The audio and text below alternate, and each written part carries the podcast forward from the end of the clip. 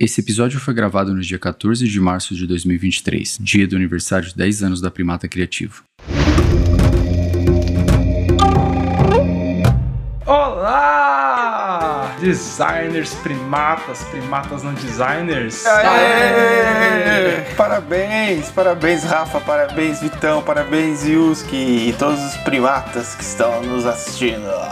Obrigado aos amigos que mandaram aí os parabéns nos zaps da vida. E aí, minha gente, 10 anos de Primata Criativo. Sejam todos muito bem-vindos a essa live, esse evento aqui especial nosso para comemorar algo que é muito simbólico a nós. Então, vamos lá, estamos aqui com mais uma vez Ricardo Schimmer Schwab. Olá, olá, sou eu. Vitor Credicovida. E aí, pessoal, tudo bom? E eu, Rafael Augusto Hansen Berloff, é um nome bem longo. E a gente vai fazer nesse especial aqui uma sessão que eu espero que não seja só uma sessão nostalgia, na verdade, ela foi nostalgia enquanto a gente montava a pauta. Eu acho que agora vai ser só uma passagem de 10 anos da Primata Criativo em 100 minutos ou menos, onde a gente quer passar por cada um desses anos, o que, que aconteceu na nossa empresa e como que a gente foi construindo a Primata, é, com o máximo de detalhe possível, sempre mantendo é, sigilo, privacidade, tudo aquilo que é relevante para os nossos parceiros clientes que a gente não consegue abrir, mas a nossa, o nosso lado da história, né, a gente quer abrir o máximo possível é, para trazer contexto, mostrar a jornada. Às vezes tem gente que conhece a Primata há três anos, esse ano, há cinco anos e não sabe que a gente já passou de tudo, né? Já teve e-commerce, já fizemos roupa, card game, já, já desenhamos fralda, já desenhamos amplificador de guitarra, já teve de tudo nesse caminho. Aplicativo, site, sobe, desce, vira e nessas peripécias, né? Nessas primatices, muita coisa legal foi feita e a gente quer compartilhar aqui esse momento muito feliz com todo mundo. Bora começar esses 10 anos pela pré-história da Primata.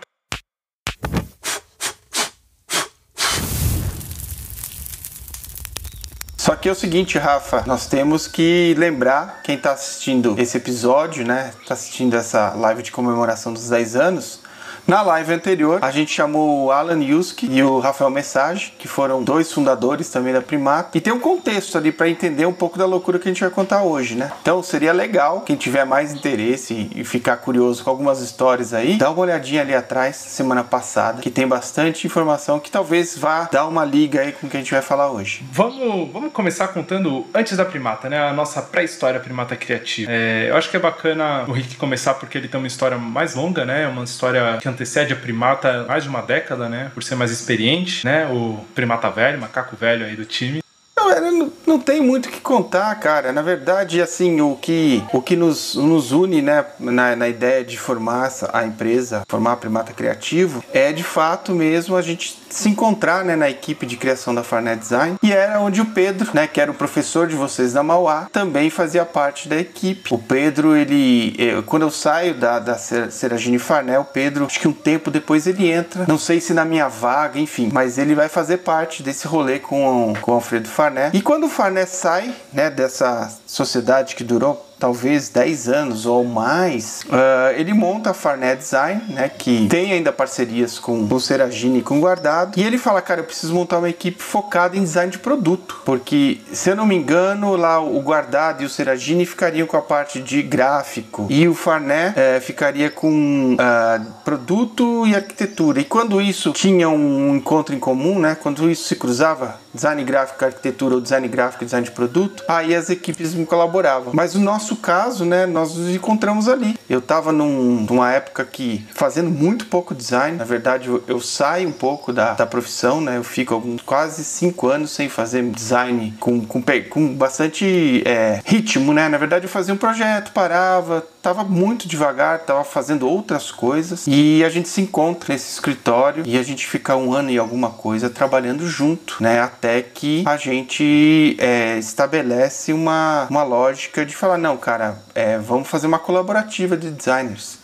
Vamos fazer um, um, uma colaborativa com um conceito até mesmo de cooperativa, né? Então, a nossa ideia, assim, como a gente falou no, no episódio anterior, era deixar tudo mais horizontal nas decisões, nas criações, nas escolhas. E aí a gente vai tomando esse rumo que é, de certa forma, é, criar a empresa. E todo, toda a história tá no episódio anterior, assim, por que, que a gente chegou no nome, como que a gente chegou no nome, quais foram as tretas, né? Quais foram as coisas que fizeram uma convergência tão absurda que até hoje, né, quando a gente olha para esse processo, tá lá e a gente fala, cara, isso é muito bom, a gente não pode perder isso, né? Vamos levantar essa esse pilar, esse pilar é muito importante. Então foi muito legal, muito interessante. A gente começa essa história com o Farné, né, que é pelo menos a minha primeira é, experiência com design né, de produto como se conhece, né? Então a gente, acho que eu entro inclusive com uma mensagem um pouquinho antes, né? Depois o, o Rafa entra e foi isso. Esse foi o início, né? A gente a gente começa a expandir essa equipe e como o Pedro dava aula na, pra gente na, lá na Mauá, né? Ele começou a, a puxar, né? A, na galera que ele, em que ele confiava, né? Que, que aparentemente se destacou mais, né? Na, na, nos critérios dele e aí a gente foi né, construindo essa equipe. Essa equipe foi sendo construída até que, né? É, depois de muito pouco tempo, o Rick entra nessa equipe também, né? Começa a integrar essa equipe. E aí a gente faz esse super projetão junto, né? E tá todo mundo trabalhando intensamente. Eu acho que esse foi o primeiro, né? A primeira grande colaboração primata sem saber que era primata. Então a gente né, teve toda essa experiência é, bem, é, né? Com bastante impacto, assim. Então foi, foi bem interessante. E aí, eventualmente, né? Como o Rick comentou, a gente começou a, né, a conversar sobre caminhos próprios, sobre como a gente poderia né, fazer uma proposição de, de, de trabalho, de design, né, ou, ou de serviço design que, né, que saiu um pouco de como, né, do, do cenário que a gente estava. Né? É, eu tô, acho que eu fui,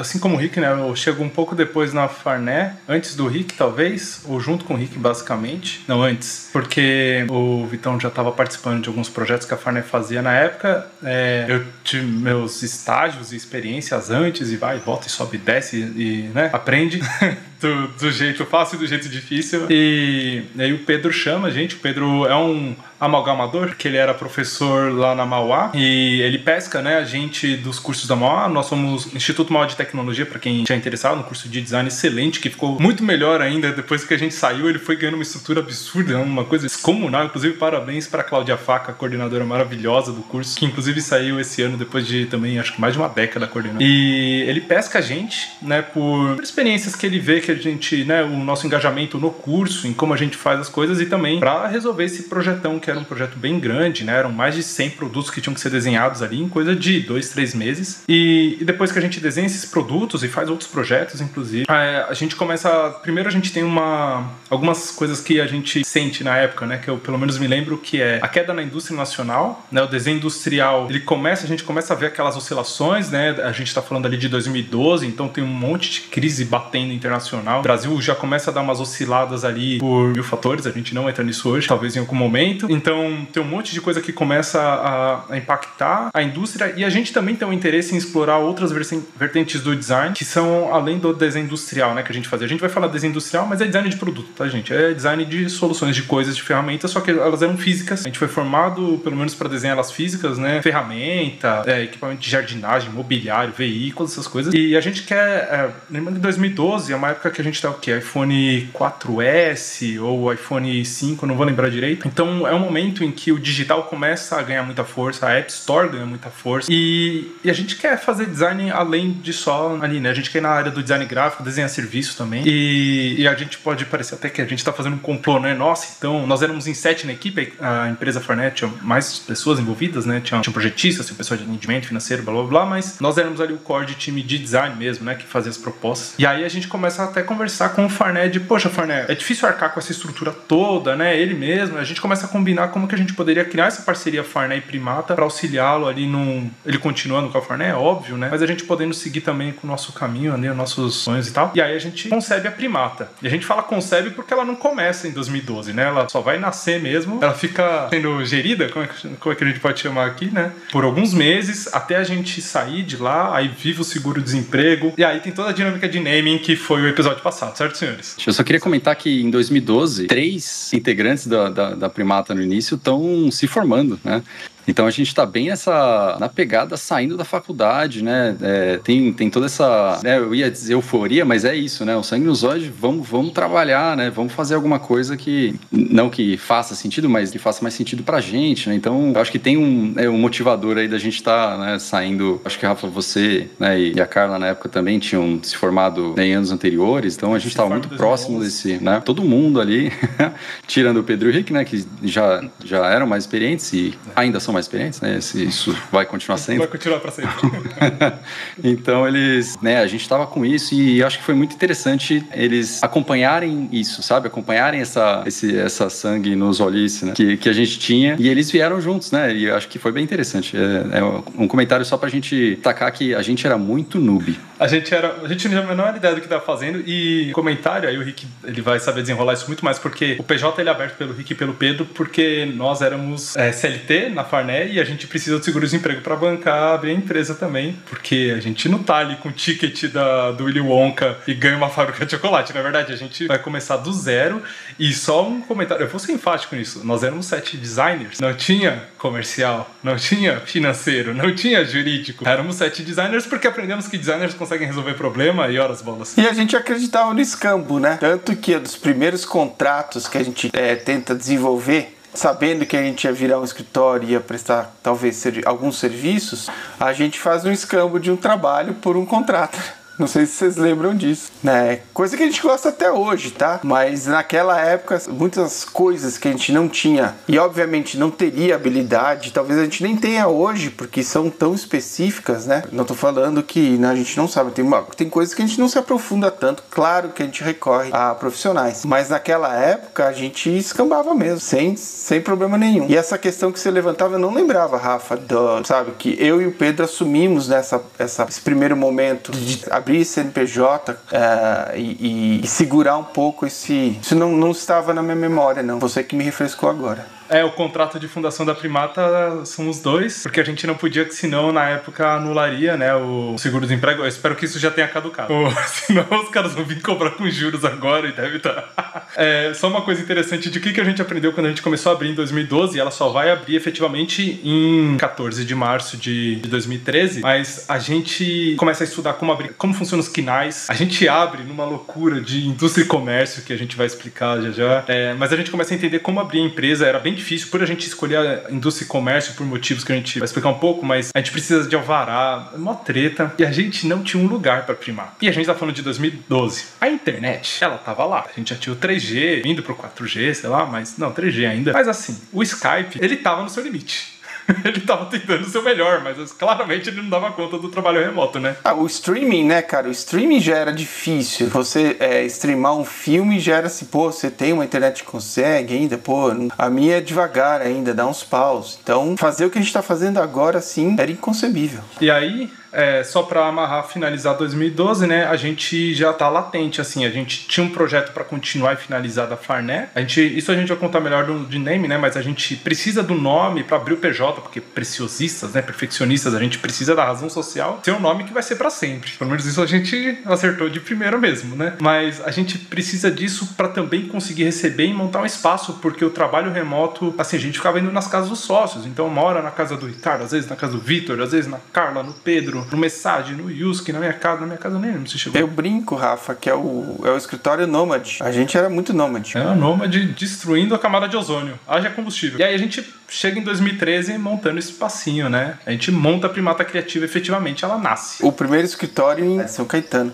era a mediatriz ali dos pontos de todos, né? Onde convergia é, todo mundo ali, aonde que a gente pode se encontrar no meio do caminho. Então, na Rua Baraldi, bem no centro de São Caetano. Como uma, uma organização horizontal, né? Foi a decisão de todos e todos acataram São Caetano. E era muito legal que São Caetano a gente estava nessa montagem Cara, a gente contava centavos, meu. E a gente precisava de sete estações de trabalho, né? Precisava de sete luminárias, precisava de uma estrutura mínima já que todo mundo tinha concordado, ah, eu tenho meu laptop, eu tenho meu, meu desktop, ah, eu tenho aqui um iPad sobrando, tenho uma câmera. É o mínimo a gente fez, rateio assim de cada um e colocou. Só que cadeira, mesa. Aí eu faço um parênteses aqui agradecer a Cris, né, que nos cedeu é, as cadeiras, confortabilíssimas cadeiras da Giroflex, uma coisa deliciosa. Mas a gente monta assim, por exemplo, as estações de trabalho, a gente comprou o tijolo de concreto e colamos eles, né, é, com, uma, com uma. Eu não lembro que era, acho que era até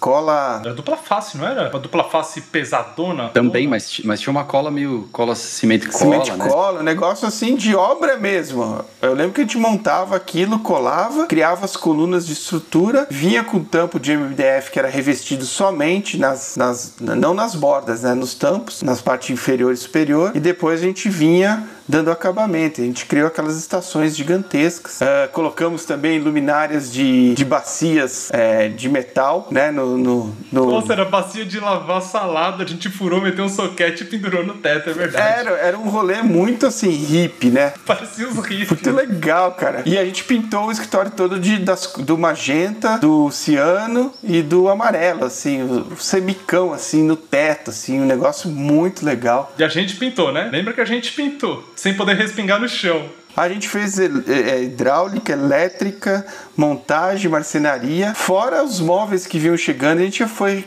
ah, isso aqui pode ser magenta. Tinha um sofá oh, de pallet, lembra? Sofá de pallet, a, a lousa preta, né? Que a gente usava as. as a lousa as... era uma chapa de acrílico colada na parede, lembra disso? Que o giz não pegava, a gente teve que achar uma caneta giz líquido para pegar. E aí tinha uma versão bronze, era uma bonita a cor, mas não dava para ler nada naquilo, era só bonito. O pincel de quadro branco não ia funcionar, né? Porque era um acrílico preto, né? E aí a gente teve que achar uma solução que não tinha nada a ver só porque a gente tomou essa decisão, né? né? Só pra gente acelerar aqui foi isso isso. Foi uma montagem muito, muito na raça mesmo, né? Mas a gente sabia fazer. A gente não tinha noção para vender as coisas, né? Não tinha noção para fazer o, a, as planilhas, né? Para fazer aquele planejamento. É, esse ano vai ser como? O primeiro semestre vai ser como? O segundo vai ser como? Aquilo, meu, era, era mato. Talvez como vai ser essa semana ou mês, né? A gente tava nesse, nesse nível. É, e a gente tinha o, o, incrível salário aqui, né? Auxílio glorioso de acho que 400 reais de alimentação. Depois que recebeu, né? E foi depois que o PJ abriu para poder emitir nota fiscal. Era isso. Um ano recebendo essa grana e ver se a gente conseguia, né? Era o que a gente tinha combinado ali de. É o nosso investimento nessa loucura. Até porque a gente tinha uma grana que estava tava guardada para sete projetos que a gente definiu vamos fazer sete projetos. E a gente criou grupos, né, que se intercalavam, um ajudando o outro, mas sete designers com sete missões, sete metas. Sete projetos que não tinham nada a ver um com o outro. Tá? A gente foi pra linha de, de roupas, um card game tipo né, gigante, muito complexo, né? E desenvolvendo o jogo em si, né? Com mecânicas de jogo, é, ilustrando, né? Cards, Tudo que você pode imaginar numa produção de, de um jogo de card tava lá. Luminária de papelão, os próprios projetos que a gente tava estava fazendo, né? Que eram tudo isso acontecendo ao mesmo tempo, né? Os próprios projetos que a gente estava fazendo então do, né, do da Farné e né, a gente estava fazendo também os livros, né? Que eram e-books, né? Pro, pro Fernando. Fernando Moraes, e aí, para quem não, não conhece. Fernando Moraes, exatamente. Né? E aí a gente também tinha o e-commerce, né? Que que era um dos mega projetos, né? Então tudo isso acontecendo ao mesmo tempo, cada um encabeçando um. eu acho que eu não estava encabeçando nenhum, então eu ficava pulando dos projetos pro outro. Então era meio meio manager. meio, meio um coringa ali e, e loucura, loucura infinita infinita é, como o Vitor ele na Farnell tinha gerenciado a, é, a, pipeline de projetos e as, as entregas, ele começou a cuidar dessa parte de, de agenda mesmo e planejamento, né? Só que assim, era parte do grupo tentando desenvolver roupas, porque a gente queria fazer roupas muito diferentes que o design, designer consegue fazer qualquer coisa. Então a gente, a gente tinha meio que ficado de ressaca de fazer projeto em formato de agência e a gente, pô, esses caras tudo atrapalhado, né? Tem um monte de cliente que é meio estranho. Deve ser fácil isso daí de fazer uma indústria. E aí a gente foi aprender de 5, 6 seis maneiras diferentes que não é tão fácil assim. Aliás, é difícil para Dedel. Não usarei uma palavra nesse momento, guardarei para depois, mas a gente vai para várias frentes, né? Então aqui Napoleão ele se prova absurdamente equivocado porque foi o dividir e se fuder nesse caso, porque foi cada um para um lado e a empresa começou, a gente não sabia nos projetos, a gente tinha pouca verba. Depois que a gente percebeu que a verba que a gente tinha não ia dar para executar os projetos, tinha uns projetos que iam precisar de uma verba muito, muito maior, né, para viabilizar. Essa mecânica de, né, de já preparar um próximo lote, impossível. A gente não tinha essa, essa noção e não tinha esse dinheiro. Né? Não, e o que a gente aprende nesse ano, cara? Quais foram os nossos aprendizados aí? É, só antes, Teve um projeto que eu vou, vou pensar ele aqui, que é o Gamba, né? É um amplificador de guitarra, você mesmo traz, né? Com o Nicolas, o seu amigo de infância. Ele tem essa empresa com o pessoal, faz amplificador de guitarra e foi um projeto muito legal de fazer o painel dele, né? A gente, ele era todo retrô, marcenaria maravilhosa feita e era um projetinho que rolou também. Então, no meio desses montes de projetos, o que, que a gente faz? A gente foca no e-commerce, né? Porque ele era o único que parecia ter um caminho que, assim, se desse certo, ele ia conseguir reabastecer o caixa da empresa para poder investir nos outros projetos. E aí a gente faz uma força-tarefa, eu vou aprender PHP e construir o e-commerce na raça, em OpenCart. Deus do céu, as pessoas colocavam CPF e cartão de crédito, era mó medo, sabe? Fazer tudo direitinho. E aí nesse ano, é, o e-commerce ele vai até o Natal, né? A gente dá essa deadline. Nisso, gente, duas pessoas já decidem sair, né? Duas pessoas prudentes e com muita noção do, da loucura. a Carlinha e o Pedro falam: Isso daqui tá muito doido, não acho que vai. E aí, mais ali pro fim do ano, eles se afastam, a gente combina direitinho, né? Eles se retiram, mas aí tem os aprendizados que. O primeiro eu já vou trazer aqui. Sete designers não, não quer dizer que sabem fazer uma empresa de design. Eles sabem fazer design, mas não uma empresa de design necessariamente. Exato. Também a gente tem uma ilusão, né, de que era fácil ganhar dinheiro fazendo design. E também o grupo, como eu, eu, eu continuo citando essa questão do seu grupo ser horizontal. É, e as decisões eram tomadas todas com eu e o Pedro, não, mas vocês muito jovens idealizavam as coisas de uma maneira muito é, intensa, né? Então, assim, cara, a gente tem que fazer a caneta do nosso, do nosso escritório. Tinha que fabricar essa caneta, sabe? Só que dentro dessa questão de fabricar uma caneta, mochila, a, a cadeira, nossa, a cadeira, vamos refazer a cadeira. E, e, a gente tinha um pouco desse âmbito, né, de, de querer aprender. Na verdade, eu acho que a gente queria fazer design e, e, e o próprio espaço do nosso escritório era um laboratório para isso. Eu enxergava desse jeito. E é legal manter essa, esse fogo, né, essa vontade de que fa querer fazer design e se interessar, né, na verdade, porque eu sempre aprendi pela minha experiência, quanto eu, mais eu entrava com curiosidade dentro do projeto, mais ele dava certo, né, mais eu conseguia boas respostas. Mas a gente, acho que essa ilusão é essa é a minha leitura, tá, gente? A minha leitura era essa, que a gente tinha uma certa ilusão assim, pô, vamos fazer e vai dar certo. Que é legal ao mesmo tempo, mas é ela meio que nos tira de uma realidade. Não, total, né? E a gente tinha esse, eu acho que um, um grande aprendizado desse ano é saber que se você se propõe a fazer um, um estúdio de design, né, você tem que começar pelo que você, tá, você sabe fazer, que é prestar serviço de design, né, que é fazer projetos de design. Né, só que não investir em projetos, né, não criar um projeto do nada. Né, por que não prestar serviço para um cliente que provavelmente tem dinheiro e vai conseguir bancar isso? E você é o ator criativo da, né, desse, desse movimento. Né? Então, é, isso ficou na nossa cabeça, né? E, obviamente, isso é muito óbvio. Parece ser muito óbvio, né? Todo mundo fala, mas é claro, por que, que vocês não fizeram isso? Mas o momento não era. A gente, estava com uma ressaca ressaca, né? De fazer os projetos também. A gente estava cansado, foi muito intenso. Exato, exato. E, e aí, uma curiosidade aqui nesse ano, né, apesar disso tudo, essa loucura toda, a gente desenha a marca da Primata, né? É, conceitua ela, trabalha ela como marca, né? Como um trabalho de branding mesmo, né? De branding inicial, né? De é, conceituação, construção e é, eventualmente logo, né? Então a gente cria tudo isso, né? Começa a criar comunicação, né? Toda a comunicação do e-commerce, né? Posso fazer só um parênteses aqui? É uma percepção que eu acho que vocês devem ter também. Eu acho que a nossa melhor entrega de 2013 é a marca. De tudo que a gente se, desenvolve, se envolveu a fazer. Não, a própria construção da sala foi gostoso, mas foi um pouco traumático, né? Tem detalhe da sala, né? Que a gente se muda pra uma sala que é uma cobertura embaixo de uma laje que no verão era um forno. É, metaforicamente ela pega fogo. Mas eu acho que a, é, a marca Primata é o único momento desse ano que os sete se unem como um grupo e a gente não percebeu isso na época que era a nossa potência né? e a nossa melhor entrega, né? Que louco isso. Pois é. E aí, como é que começa 2014? Ela começa com a primata criativo quebrada, né? Então a gente tá sem dinheiro, a empresa tá sem dinheiro. A gente comprou tudo em estoque.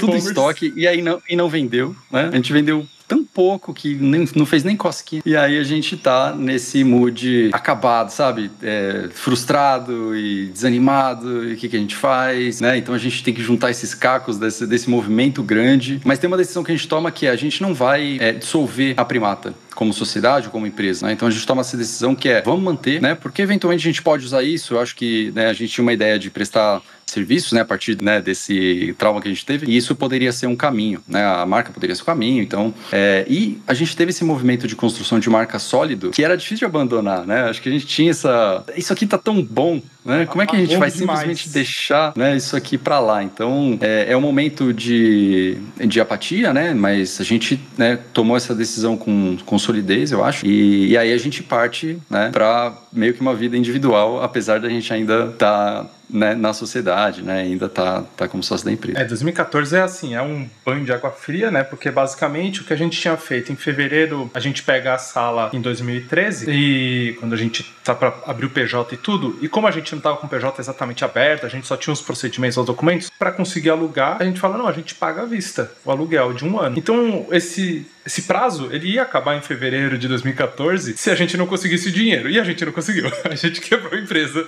assim, com vigor, né? A gente destruiu tudo que a gente podia ter destruído de caixa e de cabelo que caiu e estresse. Mas a gente não tava assim tão abatido é, porque pode parecer, né? Nossa, nunca mais eu quero fazer design. Não, a gente tinha gostado da experiência. Ela foi legal, mas ela não deu certo. É, e sei lá, vi, né? Não, né? não deu certo. A gente viu que não tinha dinheiro suficiente para anúncio e tal. A gente viu que era uma, um buraco era muito mais embaixo para e-commerce. E, e, aí o que, que a gente vai fazer? Vai fazer portfólio, né? Que é o que designer faz quando, quando tá quebrado, que é procurar trampo. Então, parte do grupo vai montar portfólio, vai procurar trampo, né? O é, mensagem ele vai buscar, ele consegue rapidamente. Já vou antecipar o lado dele, né? Que ele começa, se não me engano, na Couto e tal, e ele segue a carreira maravilhosa dele, que é um monstro também. É, o Rick vai ter o lado dele, mas assim, a gente vai lá tentar juntar caco, montar portfólio, temos experiência, né, de alguma coisa pelo menos, e vamos tentar achar um trampo. Era isso, né? É, foi isso. Ah, no meu caso, foi isso, né? É, surgiu uma oportunidade de ir para publicidade, onde eu nunca tinha trabalhado efetivamente, né? Eu trabalhar, já trabalhei colaborando com publicitário, mas surgiu uma, uma, uma possibilidade de fazer parte de uma equipe. Aí é, não teve como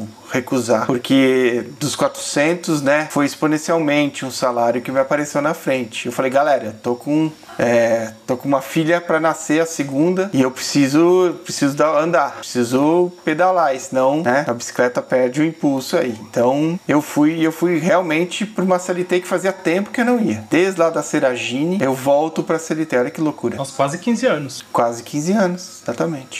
É treta. E aí a gente é, mantém né, a sociedade, manter a organização. A gente, para manter a empresa aberta, a gente começou a pagar para trabalhar sem ter trabalho. Então, na verdade, o que a gente estava fazendo era um rateio. E todo mundo ajudava ali com X reais, eu não vou lembrar o valor agora, que era para pagar a contabilidade e hospedagem do site. Essas coisas básicas, né, para manter o PJ vivo. Eu é lembro, os, os remanescentes, né, os sócios que é, é, não quiseram sair, ele, a gente tinha um rateio de 150 por mês. E, e isso pagava a infraestrutura mínima, né, da empresa. Isso, inclusive, é, o Rick, né, quando fa faz esse movimento, né, ele não, não deixa de fazer essa, né, é, participar desse ateio, né? Então é importante dizer que todo mundo, mesmo que distante, né, e eventualmente isso vai acontecer, mas é, todo mundo sabia que isso tinha que, que rolar para a empresa não sumir, porque senão ela ia definhar, né? E a gente queria manter ela ali minimamente viva, né? Mas naquele momento, cara, quando eu vou para publicidade, eu não tenho nenhuma dúvida em relação à a, a, a, questão de falar assim, será que eu mantenho? Será que eu continuo sócio? Pessoa, em nenhum momento eu falei assim, acho que, pô, vou economizar 150 reais, sabe? Não era nem questão para mim. Não era nem questão. Eu falei, cara, se é 50, é, se é para aumentar, não tem problema, avisa, a gente segura as ondas, cara. A gente vai manter a primata de pé. Agora acho que é um momento muito turbulento, né? A gente tá com muita ressaca. A gente veio de dois anos trabalhando intensamente, né? Fazendo coisas muito bacanas e fazendo coisas muito frustrantes, né? Apostando alto em certos momentos. E eu acho que a gente, de certa forma, precisava, né? Respirar um pouco e oxigenar, de certa forma, até mesmo os nossos conhecimentos,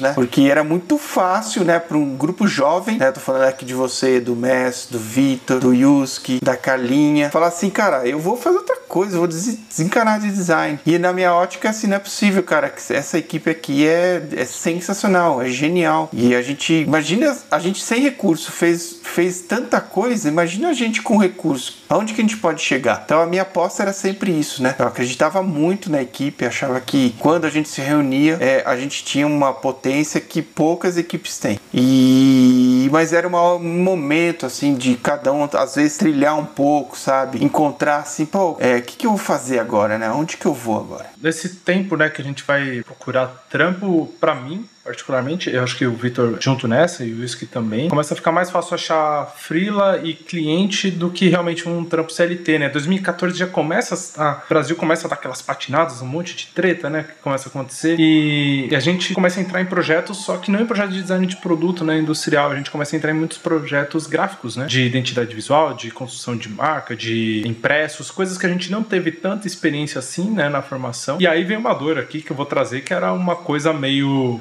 renascentista, meio Michelangelo, meio Da Vinci, que a gente tinha que fazer a tinta do quadro que vai pintar. Só que no nosso mundo era. A gente desenhou a marca, né? Teve dois projetos que eu gosto bastante de lembrar, assim, nessa época, que salvaram a primata ou pelo menos mantiveram oxigenada a primata ali, que é a Eval, que uma amiga minha de faculdade, a Camila, ela trabalhava lá, tinha um trampo, né, que, a, que tinha um designer fazendo, era um, era um trabalho que o cara claramente estava pegando uma coisa do CorelDRAW, então era uma concorrência razoavelmente fácil para mim, que não tinha experiência nenhuma em design gráfico, assim, de verdade, sabe? Eu tinha programado o site, não nada de tão forte, mas esse projeto ajuda bastante o projeto da Transhow, só que aí o lado renascentista bate, que é, a gente tem que modelar no 3D cada mockup, tem que tirar um render no mockup, porque designer de produto tem esse problema, problema, né? A gente, quando desenha um artefato ali, né? Vai desenhar uma cadeira, um vaso que seja, você desenha e você modela, você concebe ele inteiro do zero, né? Você não usa um mockup em cima tal. E aí era um problemão, porque, que o Rick falou, ai, vai ter uma caneta com uma marca aplicada. Eu vou modelar a caneta da marca e tudo. E a gente não tinha muita noção de que dá pra usar uns mockups pra hackear o processo, né, Vitão? Então você deu lembrar dessa loucura. Sim, sim, sim. E fora isso, foi um projeto incrível, né? Acho que a gente conseguiu fazer bastante coisa de áreas diferentes dentro do mesmo projeto. A gente conseguiu evoluir, então a gente fez marca, a gente fez, fez o site, fez é, adesivos gigantescos, né? Então, tiramos foto, fizemos um monte de coisa, né? Foi um projeto completo, bem interessante. E ele tem essa, ele tem essa característica de estar no momento que a gente precisava, né? Desse, disso, né? Acho que então o Tranchou Eval aí nesses, né, nesse ano foi, foi bem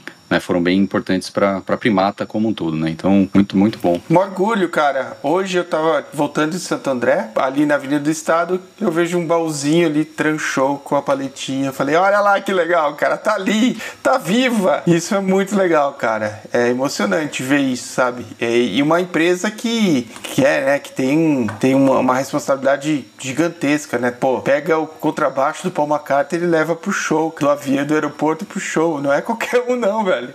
Então você vê isso materializado e rodando e ainda lá, né? Depois de tanto tempo, a empresa ainda mantém a identidade. Cara, isso é sensacional. Projeto perene, né? Aqui um agradecimento especial ao nosso queridíssimo Vitor Morgante, porque ele que confiou na gente, né? não tinha motivo nenhum para confiar e confiou na gente pro projeto e projeto super legal. E nessa época, em 2014, embora a gente esteja fazendo esses trabalhos, a gente tem um problema que a gente não sabia vender projeto ainda e a gente não sabia calcular custo de projeto. Então a gente vendia as coisas totalmente erradas. Preços que nunca hoje a gente né, praticaria, eu não recomendaria ninguém praticar. A gente recomenda faz de graça do que cobrar errado, né? Porque aí você não cria um estigma. Mas a gente não sabia e a gente tava muito quebrado de grana, né? Pessoalmente. Eu, pelo menos. eu acho que o Vitor também tava precisando de uns cash ali, porque não, né? Ninguém aqui é herdeiro, como a gente já falou até no anúncio da. Eu comentei lá no, no anúncio da live. E, e, tinha um ponto aqui que era começar a dar uma atenção especial para Excel, né? Aprender a fazer a administração administração e a contabilidade da empresa para a gente conseguir manter ela viva e começar a cobrar e entender projeto. Não que a gente não usava, né, Rafa, mas usar o Excel da maneira certa, né? Não era só planilhar, mas você utilizar toda, toda a, a, a possibilidade que o Excel te dá para fazer esse planejamento né, de cálculo, de previsão e tudo mais. Então isso aqui é um. É, é assim, cara, é, não ensino Illustrator na faculdade, meu, nos primeiros anos. Ensino Excel, cara. Esse design vai sair muito mais saudável dali. É, até para ele conseguir ter um pouco mais de consciência do valor do trabalho dele e tal. Mas depois a gente vai começar a descobrir isso, né? A gente vai. Tem uns momentos que dá um clique e a gente saca, né? Vamos para os aprendizados. A gente pega um primeiro projeto assim da Primata, é, eu e o Vitor, né? Que a gente não trabalhou nem muito. A gente trabalhou nos projetos da Farney ainda né, em GW. Inclusive esse projeto ganhou o Museu da Casa Brasileira, foi finalista em Red Dot. Um projeto mó legal que a gente fez lá. Mas aí a gente pega esse projeto de identidade visual, de projeto gráfico, que a gente não tinha uma experiência. A gente manda bem até, né? A gente consegue usar a expertise de design de produto e mirar para um outro universo. E os que também se envolveram nesse, nesse projeto. Né? As fotografias deles são maravilhosas até hoje. A gente estava olhando, né, antes e só Só que a gente tem uma frustração muito grande aqui nesse ano, que é descobrir, além de começar frustrados, que a gente não conseguiu ser designer de sucesso e ficar milionário em um ano com a nossa empresa, porque a gente ia revolucionar o mundo e descobriu que não, a gente também descobre que não é tão fácil assim virar um pro player de Dota, né, Vitão? E a gente tem que abdicar desse sonho. É isso. E esportes não era pra gente e a gente ficou frustrado. A gente já tava velho, já tava, já tava com 25, 26 anos, sei lá. Muito velho. A gente já tava velho. Isso por um momento deve ter passado pela cabeça e a gente se frustrou, né? Sem, de novo, com uma ilusão. É isso. Essa era a nossa vida nessa. É, tem um lado infantil aqui, né? Nosso juvenil, talvez. E um conforto que, diferente do Rick, por exemplo, que tinha duas filhas para criar, a gente tava ainda nas casas dos pais, né? Eu já morava com a Lu, né?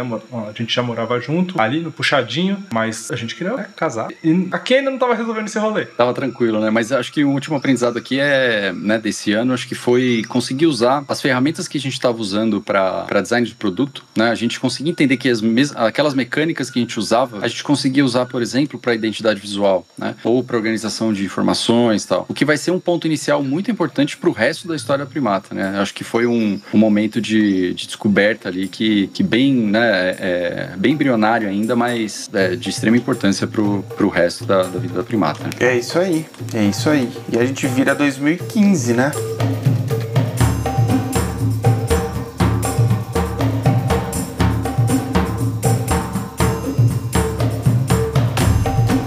Primata praticamente renascendo, só que ela renasce de um jeito curioso, né? Que é o que a gente batizou lá de modo Avengers. Que, resumindo muito, assim, é claro que tem o hype da Marvel, uh, tal, ó, muito legal na época. O modo Avengers, ele era assim, cada um tinha seus freelas individuais, seus projetos individuais, e quando tinha um projeto maior, mais robusto, mais complexo, né? Tinha um Thanos para aparecer. Que exigia mais mais pessoas? Mais né? pessoas, mais, mais mão trabalhando também, mais inteligência, a gente se juntava. Então a gente estava fazendo ali projetos para amigos, parentes, né, família tal. Tem é, um abraço para a Hanna que indica a gente para CISB, continua fazendo as coisas Neval. É, a gente faz a marca da Beacon, que é lá do Morgante também. Tem a escola de alemão lá da, da minha tia Lilian e tal. E a gente faz esses projetos, mas aí tem um projeto que é muito legal nesse ano, que ele é assim, é um marco de, putz, a primata renasce aqui, especificamente, que é o Hot Dog, né, Vitão? É isso. Hot Dog foi um um, projeto que ele veio é, como um próximo passo né, do, da, da Gato Preto. Né? A gente já tinha Gato, Gato Preto Classics, né, que, essa, que era essa startup né, de, de, de, é, de amplificadores, né, de, de guitarra e baixos. Então, é, e eles tinham, né, a gente tinha feito lá no começo o Gamba, né, que é aquele todo de madeira, né, com, e a gente tinha feito trabalho de painel, e eles queriam propor um outro conceito né, de, é, de amplificador, e a gente foi, é, aceitou o desafio, né, fomos para cima disso, né, aí acho que foi, acho que eu, eu você, né, Rafa, e o Yuski nesse, nesse daí, e foi um projeto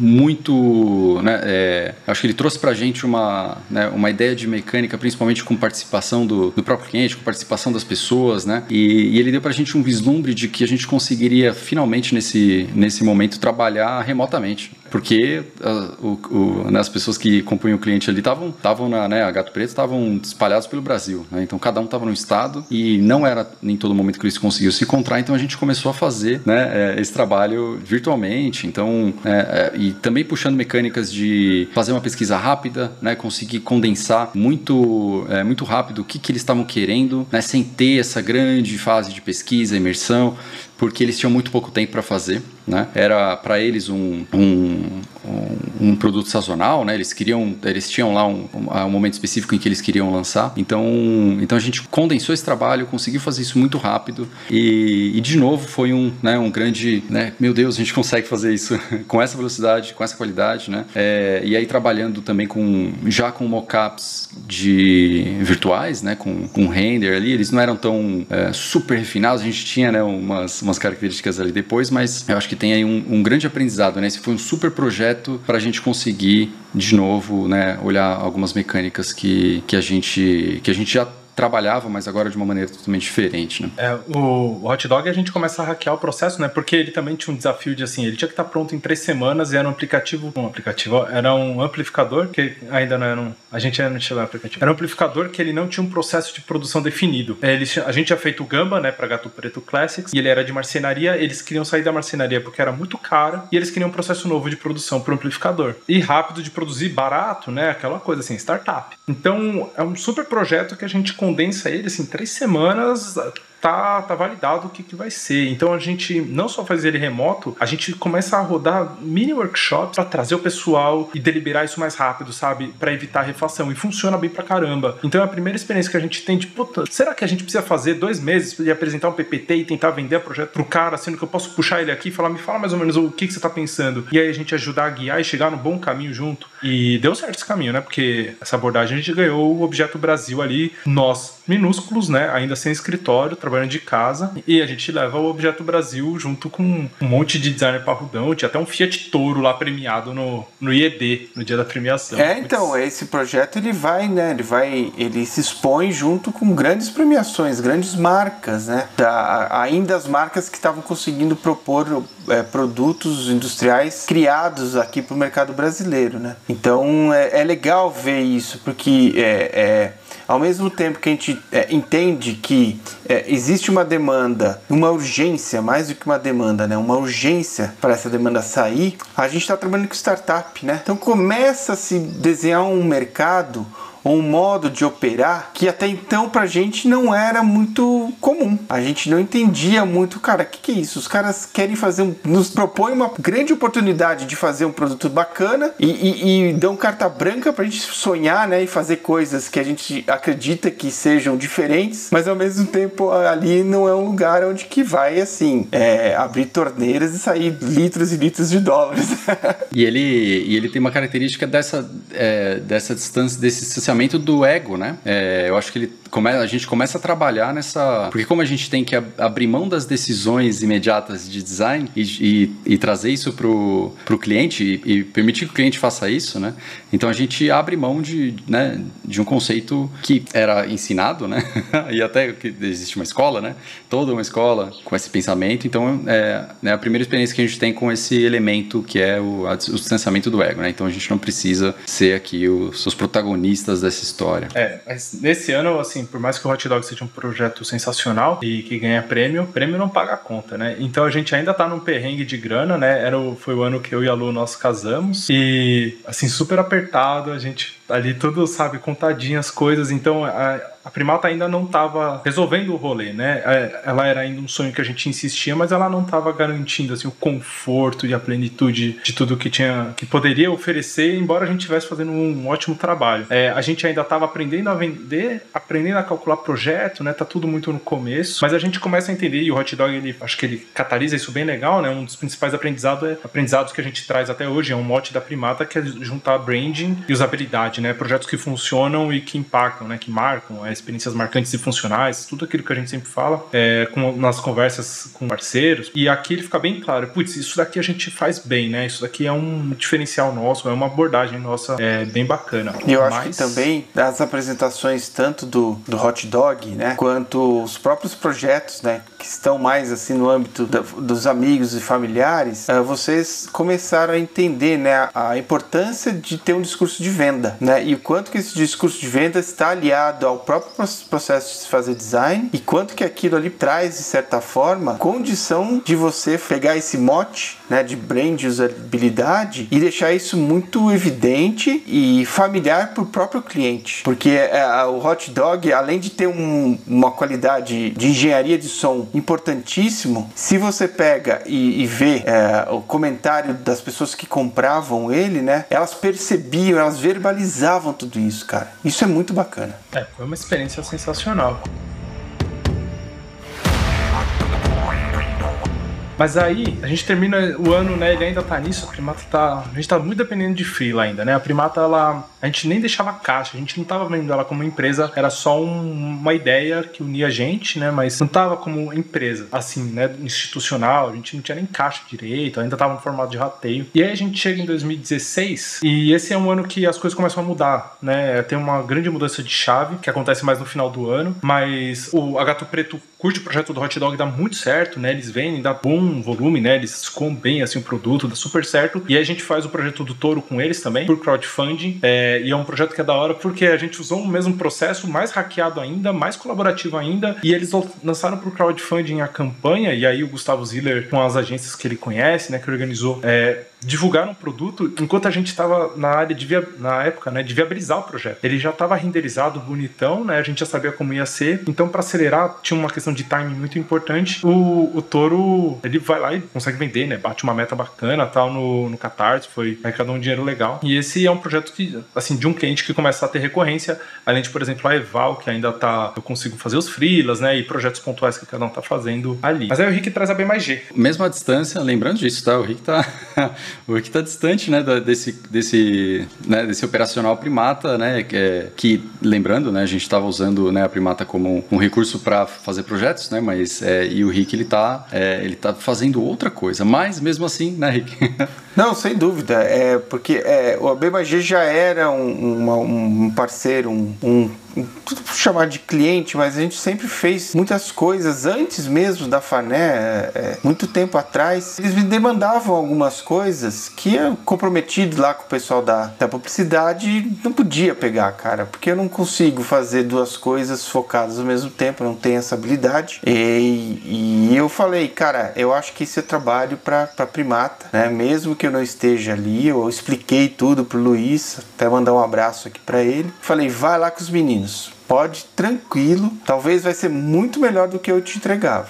Aí, né, foi ali aconteceu vários projetos de, de, acho que mais embalagem e retail, né? Exato, é, a gente fez, né, nesse ano acho que a gente fez bastante projeto, né? É, a gente começou com, é, se não me engano, com um projeto que foi bem pontual, né, e provavelmente era, né, um, é, um, momento de, né, vamos ver como é que essa parceria funciona e, e muito rápido, né, isso começou a crescer. Então a gente começou a ter, né, é, um monte de projeto e, e começou a experienciar, né, outras é, é, outros campos do design a gente né, já tinha uma, uma pouquinha experiência, né, um pouquinho de experiência ali, mas a gente começou a prestar esse tipo de serviço. Então, então acho que foi, né, é de novo, né, muito importante para a Primata como uma, né, como movimento e, né, e essencial para a gente conseguir a, é, começar a estruturar a Primata como uma empresa finalmente, né, como uma, uma empresa de verdade, né, que tem tem lá o seu caixa, tem lá né, a sua, né, o, o seu giro. Então a gente começa a pensar nessas coisas também e estruturar a Primata a partir disso. Né? Um outro projeto que, que vem também que aparece que é bem impactante e nele, de novo, a gente consegue experimentar muita coisa né? e, e trabalhar principalmente com, com métodos um pouco mais estruturados é o projeto de Casa e Café, né? que é essa plataforma de, de contratação né? É, através de um, de um aplicativo né? de, de, de pessoas para fazer trabalhos domésticos né? e outros tipos de serviço. Então você tem essa, o início disso, né? e aí é, foi muito importante esse projeto porque a gente é, finalmente conseguiu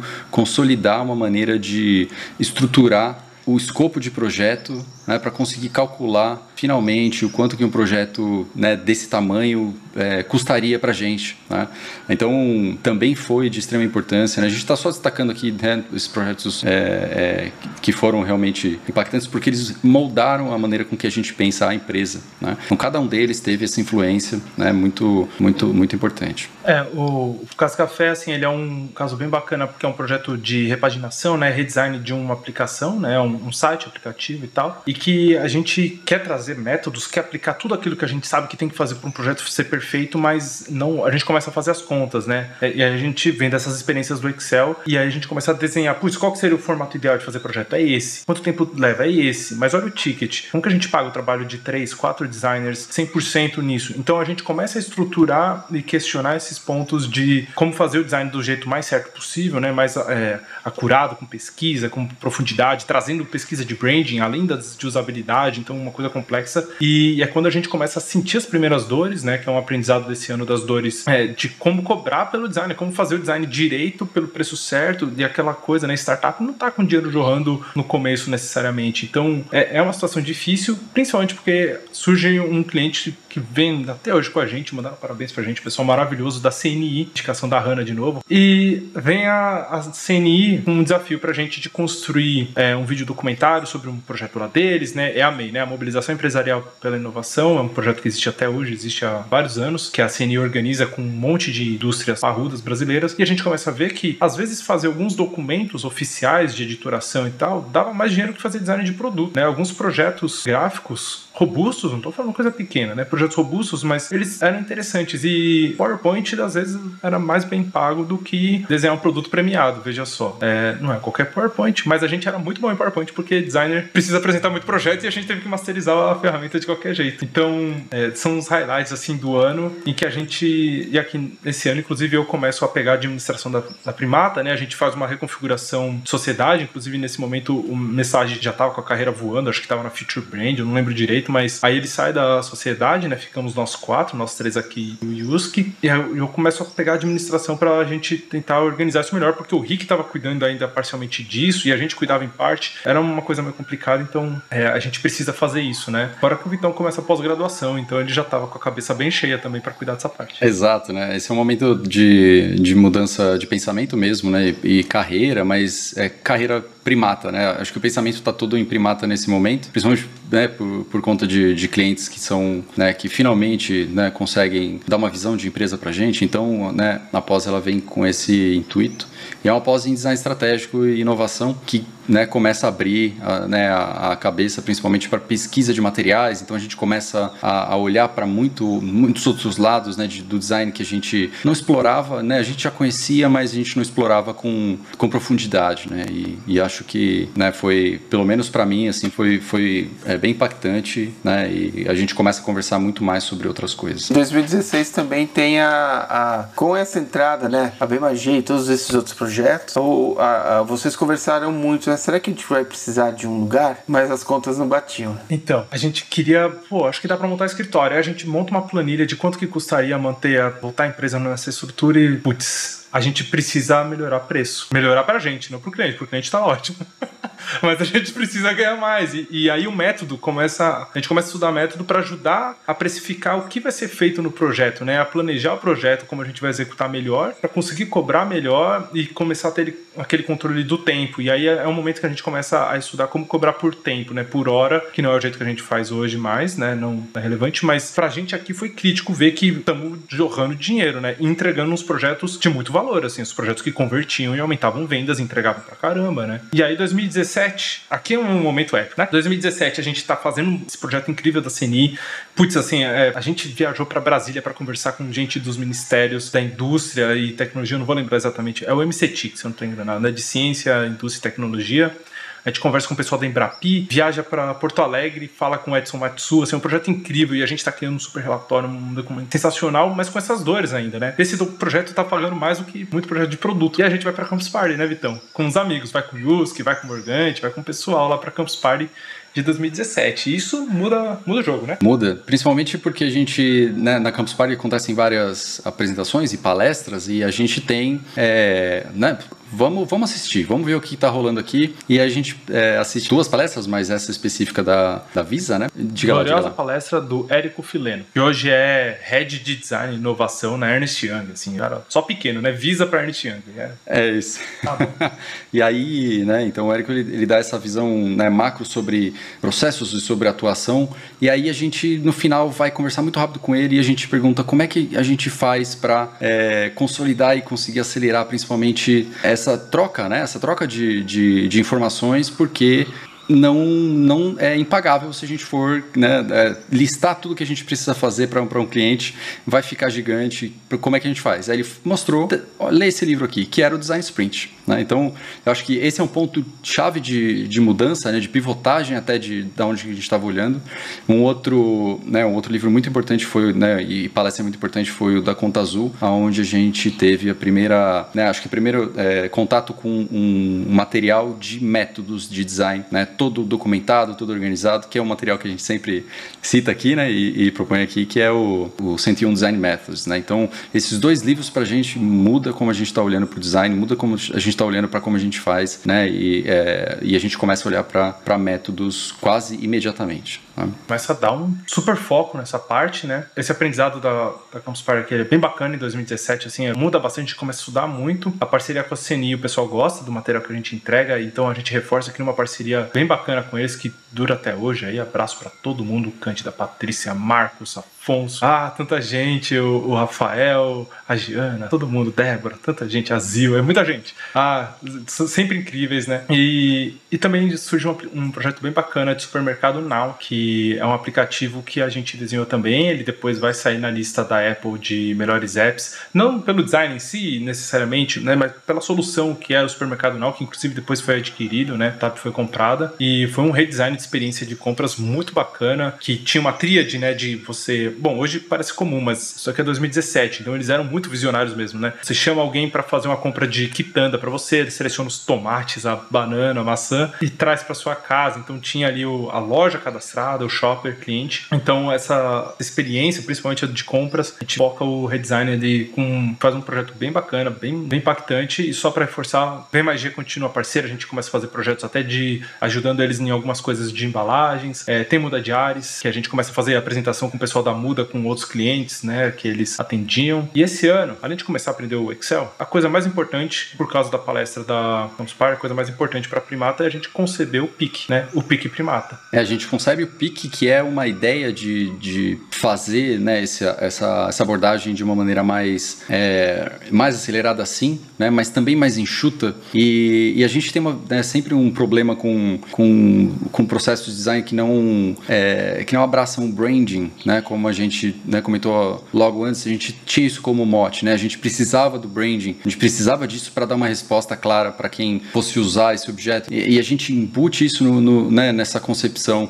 É, mas é uma concepção inicial, né? a gente vai construir isso ainda. Essa é, um, é, um, é uma ideia de a gente precisa consolidar algo nesse caminho. Né? A gente precisa ter algo que a gente consiga apresentar como uma proposta de processo para trazer respostas que façam mais sentido no final, como produtos, né? mesmo do, do, dos processos dos clientes. Então. Uma abordagem própria da Primata, né? Só uma curiosidade aqui, né? O supermercado Now ele vem pelo link familiar até do Yusuke, né? De primo dele, que era CTO no, na startup. Então, sim, tem sorte envolvida, né? Tem fatores em jogo só para não parecer, nossa, brotam clientes. Não brotam, né? Ou é um contato, é alguém que confia. Eles eles indicaram a gente pro Casa Café antes, gostaram do projeto que a gente fez com o Casa Café, quiseram também fazer o projeto com a gente. É, Muda Ares também, indicação, por exemplo, do, do Morgante. Então são essas pessoas, ainda num formato bem de consultoria, que um indica pro outro e tal. É, e nesse ano teve um, um, acidente gravíssimo na minha família, tal, minha irmã, e foi uma coisa super complicada. Eu me afastei por muito tempo e quebrou muito, assim, o, tudo, né? Tanto, tipo, como vejo empresa e vida e tudo até hoje, porque foi absurdamente traumático e quebra também muito do que a gente tava, na minha parte, pelo menos, de como eu tava trabalhando trabalhando porque eu sumi da empresa por meses, né? E essas coisas acontecem e elas são muito mais importantes e relevantes na nossa vida do que trabalho, né? Aqui não tem glorificação de trabalho, né? Não, a gente já superou e virar noite não é glamour. Aqui não. Aliás, se tá virando noite, você tá fazendo errado, né? Você tá, ou você tá cobrando muito pouco ou você tá trabalhando mais do que precisa, né? Vai dormir, senão você vai ter demência no futuro. Nesse momento eu tô, eu tô longe, tá? Eu tô perto, mas eu tô longe, né? Não sei como é que se encontrava, né? Mas eu não tava atuando ali. Mas a percepção de que a primata tá ajudando a, no desenvolvimento de uma, de uma ferramenta, talvez a, a, mais importante, né? Quando a gente fala sobre inovação no Brasil, né? A primata tá ali é, junto com esse momento da criação, da solidificação desse trabalho. Isso, isso frutifica, né? É, um cliente que gosta indica para outro, né? Essa é uma parte de uma boa consultoria é, que não resolve vendas, não resolve fluxo de vendas, mas garante um negócio crescente. Ele teve mais projetos, mais freelas que aconteceram aqui no meio do caminho. Indo para esse caminho, né? Eu já vou para vamos para 2018, né? E a gente tem, em função disso que o Rick acabou de falar, é, né? Que, e que a gente está falando sobre é, indicações e pessoas próximas, a gente negligencia um outro ponto ponto que é trabalhar ativamente em prospect, né? Então a gente, mas a gente está tá crescendo, né? A gente está tendo é, atividades, está tendo contato, as pessoas vêm e isso meio não vicia, mas deixa a gente confortável, né? A gente fica confortável com boca a boca indicando a gente e que a gente acha que isso é o suficiente para chegar onde a gente quer. E 2018 acontece uma coisa que a gente queria fazer muitos anos, né, Vitão? Que é a gente de volta para a caverna, né? Exatamente. Aí a gente conversa sobre é, a gente está reestruturando a empresa, a gente já tinha ideia de voltar para né, um escritório para conseguir trabalhar junto, para conseguir é, trocar né, mais é, né, com mais intensidade mesmo, porque remoto funciona, né? A, a pandemia provou isso, né? A gente a, consegue de alguma maneira é, trabalhar remoto, mas fa faltava, né? A gente sabia que, que faltava a gente ir para algum lugar, sentar, é, conversar e a gente decide, finalmente a gente tem, né? A gente faz as contas, né? Existe todo um, todo um, é, não é uma decisão deliberada do nada, né? Isso é, isso foi finalmente contadinho e a gente decide então é, ir para um escritório. É um escritório pequeno, mas é um escritório suficiente para a gente conseguir trabalhar, receber alguns clientes. E aí, durante esse, esse processo, a gente também, com esse pensamento né, de que a gente está viciado, em, é, entre aspas, né, ou, ou é, acomodado, a gente começa a construir né, um, um, um, pitch de vendas de fato da Primata, né, com base em tudo que a gente está concebendo de processos. Né, e assim, começando a criar aí, né, um protoproduto para fazer as vendas, né, prestar o serviço a partir do nosso, é, do nosso processo. É, é, o quinto ano da Primata, né? E a gente, a gente ficou 2017 estruturando, querendo chegar, montar esse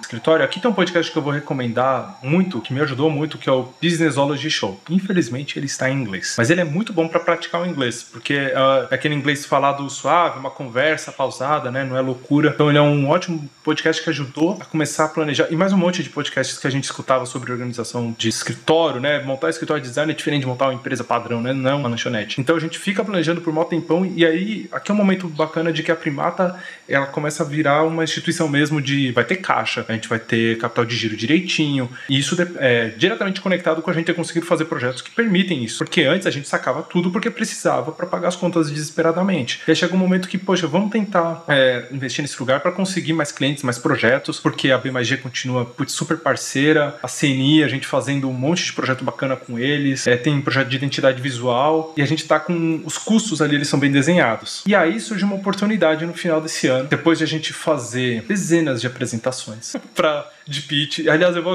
eu vou agradecer aqui de coração todo mundo que ouviu o nosso pitch em 2018, 19. Pitch super longo, 25 minutos de apresentação, às vezes 40 minutos. Obrigado pela sua paciência, de coração. A gente otimizou isso. É, mas aí a gente consegue vender um pique primata, né? Finalmente a gente vende essa. No fingir dos ovos, como alguns dizem, né? Já no finalzinho do ano, surge Gianpaolo Papais com sua incrível alva, né? E a empresa Proto. Indicação para quem quer saber o caminho, né, do a Teia, né, vem indicação de um designer da B+G que agora estava morando na Espanha e a B+G faz branding bem pra caramba, embalagens e tal, e eles gostavam do jeito que a gente fazia design de produto, né, o 3D, esse domínio, e eles indicam a gente para DZN, que era a agência que estava fazendo o branding da Proto, pra gente trabalhar no produto que eles estavam desenvolvendo. Então, é assim que acontece, tá? É, sempre são pessoas, tá, gente? Não existe funil que você aperta botões e aumenta números e sempre são pessoas envolvidas, tá? Aceitem isso, por favor, tá?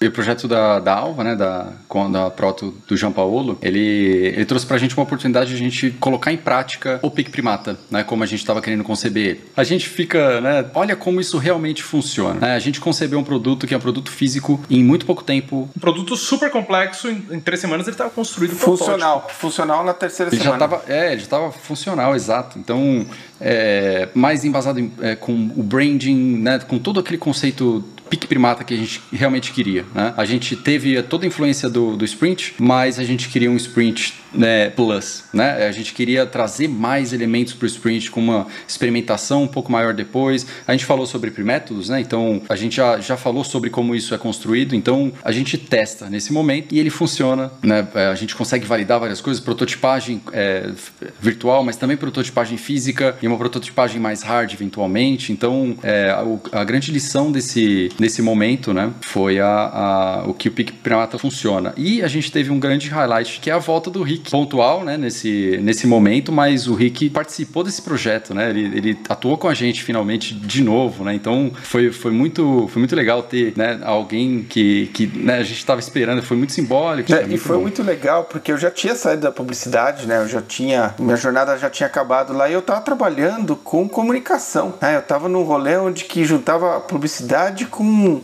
comunicação e, e, até mesmo jornalismo. E quando a gente começou a conversar e a gente sempre tava trocando, né? Putz, olha só, o Rafa e o Vitor sempre falavam, vamos falar sobre isso. E a gente ia almoçar, passava assim um dia almoçando e conversando, era almoço e filosofia. E surgiu a oportunidade. E daí nesse dia eu falei, cara, eu vou ficar essas duas semanas com vocês que eu quero ver isso. Eu preciso ver isso, né? Pra gente realmente olhar com, com os olhos olhos de quem está fora né, desses, desses estudos, porque eu não estava estudando o que vocês estavam estudando, mas eu sabia que tinha uma grande força, porque era aquilo tudo que eu sempre acreditava e sempre acreditei no design. E aí eu, eu peço né, para o meu patrão ali da comunicação do jornalismo falar, cara, olha, eu vou ficar duas semanas fora, se quiser descontar, desconta, não tô nem aí. na coragem. E foi um processo incrível, né? O Gianpaolo, um abraço aí, que foi um projeto maravilhoso. O Gianpaolo confiar na gente. Vim para Santo André, bater um toró gigante, teve enchente aquele dia, nossa senhora. E foi super bacana. É, aqui um, uma coisa interessante da parte de planilhas, né? A gente vem evoluindo essas planilhas e aqui em 2018 a gente encontra um modelo que é uma timeline contábil, né? Uma planilha que a gente usa ela como base até hoje, que ela ajuda muito e facilita a vida para a gente organizar o escritório, planejar o ano, planejar os pagamentos, os recebimentos, o que, que a gente pode investir e tal até hoje. É, em 2018, no começo, só uma coisa importante, o Rick vem, mas o Yusuke já tinha saído, né? No começo do ano, o Yusuke ele entra para Toyota, assina um contrato com a Toyota e se afasta da Primata. Então aqui quando a gente monta a caverna, né? A caverninha número 2 ou 3, como quiser ver aí, porque a gente ficou... É, é 3 porque a gente se mudou lá em São Caetano, porque era muito quente aquela sala e a gente não tinha grana para ar-condicionado, então foram dois lá naquele, em 2013. É, e aí a gente valida esse processo bacana, né, que a gente já estava construindo há muito tempo, desenhando e descobrindo, né, ele era só uma degustação do processo completo e depois ele vira o produto principal. E um grande amigo meu da faculdade, que na faculdade a gente era amigo, mas depois é muito legal voltar, depois de anos, tá, de formado, sete anos depois de se formar, que é o Andreazzi, que ele vem perguntar sobre um projeto de um liquidificador que eles queriam fazer, e a gente mostra o pique primata e aí vai ser o, o jumpzinho para 2019. Começa só uma coisa interessante, em 2018 a gente cresce 50%, né? 2018 é um ano que a gente assume esse compromisso. Aliás, ter essa conta fixa é muito importante pra gente. E a gente consegue crescer 50% a empresa é, em faturamento, com o Yuski saindo, né? Então, pensando assim, eu e Vitor, o faturamento nosso aumenta individualmente e a gente tem um espaço agora que né, assume as, os custos do Yuski. porque um lugar sempre custa, né? E aí chega em 2019, no Pique Primata, porque a gente acabou de ampar o Pique Primata, emendamos já, começou janeiro, janeiro mesmo, a gente indo pra Cajamar com o pessoal fazer o projeto do liquidificador, né? Aí o Rick nessa ele já tá. É, aí a gente já, já solta o Pique Primata na Semp, né? Então, três semanas a gente já com, com uma proposta aprovada, né? Na quarta semana já tem o print 3D, porque a gente já tava também ali é, com as asinhas soltas, comprando impressora 3D e falando, cara, nossa, agora a gente vai fazer um. A gente vai conseguir fazer o escritório, o escritório de design de produto que a gente sempre quis, né? Porque o processo, a metodologia, a venda funcionou, o resultado foi legal. Aquilo deu certo, né? Então nos enche também de muita esperança para o ano que está abrindo. E o Pique Primata ele traz é, respostas é, é, tão interessantes no caso da SEMP que uma coisa que era muito comum e como eu estava me readaptando a esse, a esse, modelo de fazer design, né? Lembra que eu estava na publicidade, estava em jornalismo e comunicação. Os sketches meu tá tudo torto, perspectiva eu tinha perdidas. Mas assim, cara, a gente fez, se eu não me engano, nove propostas. E isso, na época que a gente fazia design lá atrás, que eu fazia design lá atrás, era assim, cara, era um sofrimento. E não sofreu. A gente não sofreu. Foi um negócio tão assim. A gente desenha nove propostas porque quando o Pique Primata envolve a equipe da própria SEMP, tanto de engenharia quanto de ponto de venda e marketing, né? Aquilo emerge com uma potência tão grande tão grande que a gente fala, cara, a gente tem aqui uma, uma grande ferramenta, uma grande ferramenta que vai nos possibilitar outras coisas. E claro, né, é, a gente deixou o pique também orgânico. Então, no momento que a gente viu que uma ferramenta em tal momento ali não funcionava, a gente não perdia tempo, cara. A gente voltava depois da sessão do workshop, sentava e falava o que, que a gente pode mexer aqui. Tunava ele, exatamente. Bom, em paralelo a gente tem CNI Continua, né? Então a gente tem vários projetos, né, com parceria, bem mais G. Elas continuam com, né, é, outras, né, outros projetos em outros formatos também. E então a gente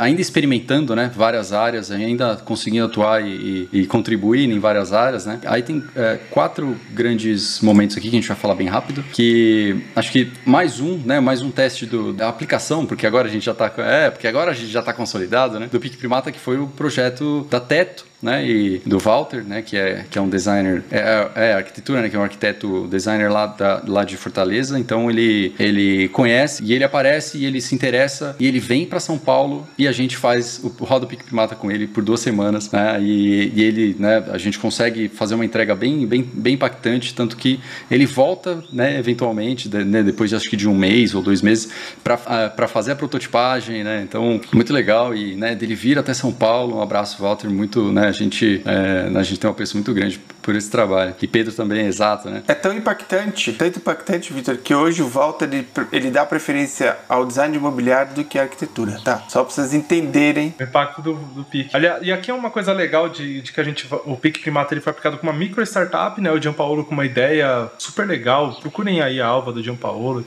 Uma indústria super tradicional que era a SEMP. E aí a gente tem um estúdio de arquitetura grande, né?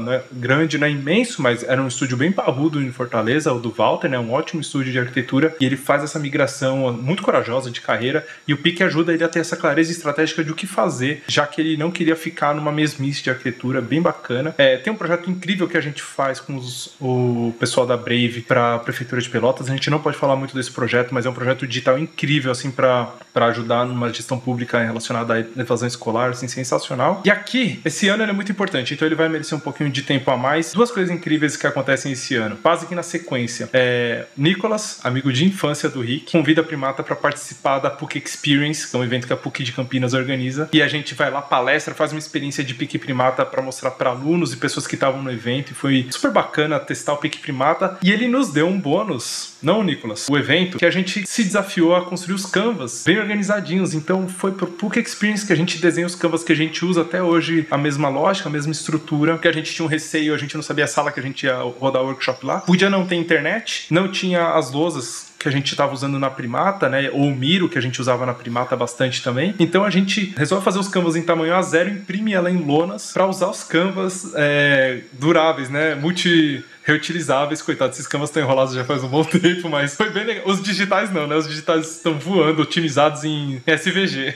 Eles estão enrolados como qualquer workshop que se faz analógico e enrola um monte de post-it no mesmo lugar.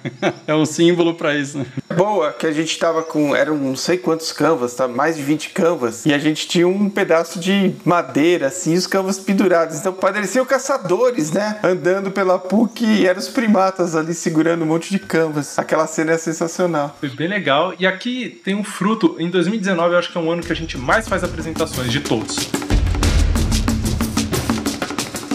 A gente apresentou para Deus e o mundo o nosso material. Obrigado de novo a todo mundo que teve a paciência de ouvir. É, aqui a gente já tinha o Pique Primata, então a gente já estava vendendo um produto, a gente começa a mudar o que, que a gente vende, mas ainda focado muito em o que, que eu vou te entregar no final. Mas aí surgiu um projeto que muda isso tudo. Que a Hannah, incrível, maravilhosa, ela, mais uma vez, né, dando suporte pra gente, ela abriu um espaço pra gente conversar e mostrar essa metodologia para ela e o pessoal da Câmara Brasil-Alemanha, né, e a gente mostra o que, que era o Pique Primata e eles entendem aquilo como uma ferramenta de design thinking turbinado, né, algo assim, e eles convidam a gente para participar de um programa de aceleração de startups chamado Startups Connected. A gente não vai dar tempo de explicar aqui o que é o Startups Connected, mas é um super programa de inovação aberta organizado por indústrias alemãs e startups brasileiras. É sensacional e a gente começa a usar o nosso método não para fazer só projetos que a gente vai entregar, mas para ajudar empresas e startups a combinarem um projeto juntos. Então a gente, aquela metodologia toda que a gente ficou estudando um tempão, ela começa a virar por si um produto, sem que a gente precise fazer protótipo nem nada necessariamente né? É só um método, é só ajudar as pessoas a organizar as ideias e planejar o projeto. Então, é, isso daqui muda como a gente se enxerga também. Porque aí a gente começa a ver, será que a gente é metodologista? E isso daqui tá, é um tipo de projeto muito legal. E assim, o Startups Connected, olha as startups que participaram, tá? Pixforce, Biohacks, a Laura. Nossa senhora, assim, só startup cabeçuda demais, assim, o pessoal da Force e, e ainda assim, só para lembrar, né? Seni, Eval, a gente tá sempre cuidando muito bem. Que nem padaria, atender bem para atender sempre, a gente tá sempre cuidando muito bem de todo mundo, né? A Primata não fica ajudando o cliente, vende e dane-se, ah não, não quero mais saber de você. A gente sempre cuida muito bem. E 2018 é um ano muito emblemático, 19, desculpa aqui, é um ano muito emblemático que nós três estamos lá reunidos e a gente tem essa sacada no final do ano, né? É, e é 2019, então lembra o que tá por vir. Então, final de 2019 a gente tem uma releitura do que, que nós somos, né? Mais do que um método para fazer produto, um, é um método de design, né? De projetos em inovação aberta, que a gente nem conhecia muito. A gente conhecia da CNI, porque o, o Meitus era isso, mas caraca, né? Que plot que deu na gente. E nesse momento começa uma, né, uma constante na primata que é essa evolução constante dos próprios métodos né, e da leitura de como a gente faz. Então esses produtos eles começam a evoluir a partir daí, né, é, a partir das experiências. Então é, é, é importante porque é, é, um, é um início né, de, de algo que é, alimenta o, o, dia a dia da primata né, é, como, né, como um todo, como proposta de trabalho. E aí nesse finalzinho de ano a gente decide então, já que a gente já está com, com esses projetos, que a gente está formatando um produto e a gente vai precisar olhar para isso com, né, com, com mais atenção, é, talvez propor é, com que clientes venham e a gente preste serviço ou faça é, oficinas ou workshops no, no, lugar, a gente precisa de um espaço maior. E a gente vai, né, logo no comecinho do ano, no comecinho de 2020, a gente muda de escritório para um escritório que tinha o, o dobro e meio, duas vezes e meio o tamanho do que a gente tinha antes. Então tinha um espaço grande, com uma mesa grandona para a gente fazer. Oficina. É, impressora 3D, um espaço inteiro para modelar em clay, fazer sujeirinha e tal, né? Tá um espacinho legal porque em 2019 a gente cresceu 100%. A gente dobrou de tamanho em 2019. Com essas vendas, esses projetos, esses métodos. Inclusive muda como a gente vende projeto. Assim, a proposta comercial que antes era aquela de entregáveis, a, gente começa a ter a proposta comercial é o método, é uma agenda. Aí começa a mudar essa visão do que é. Isso em 2019, tá? Desculpem, eu tive que voltar, mas o que possibilita, né, a gente chegar em 2020 montando esse escritório novinho, bonitinho. Eu lembro do cheirinho da tinta aqui, ó, e das madeiras e tudo, né? Comprou uma TV grandona, monitor um rack imenso que nunca saiu da sala porque é impossível.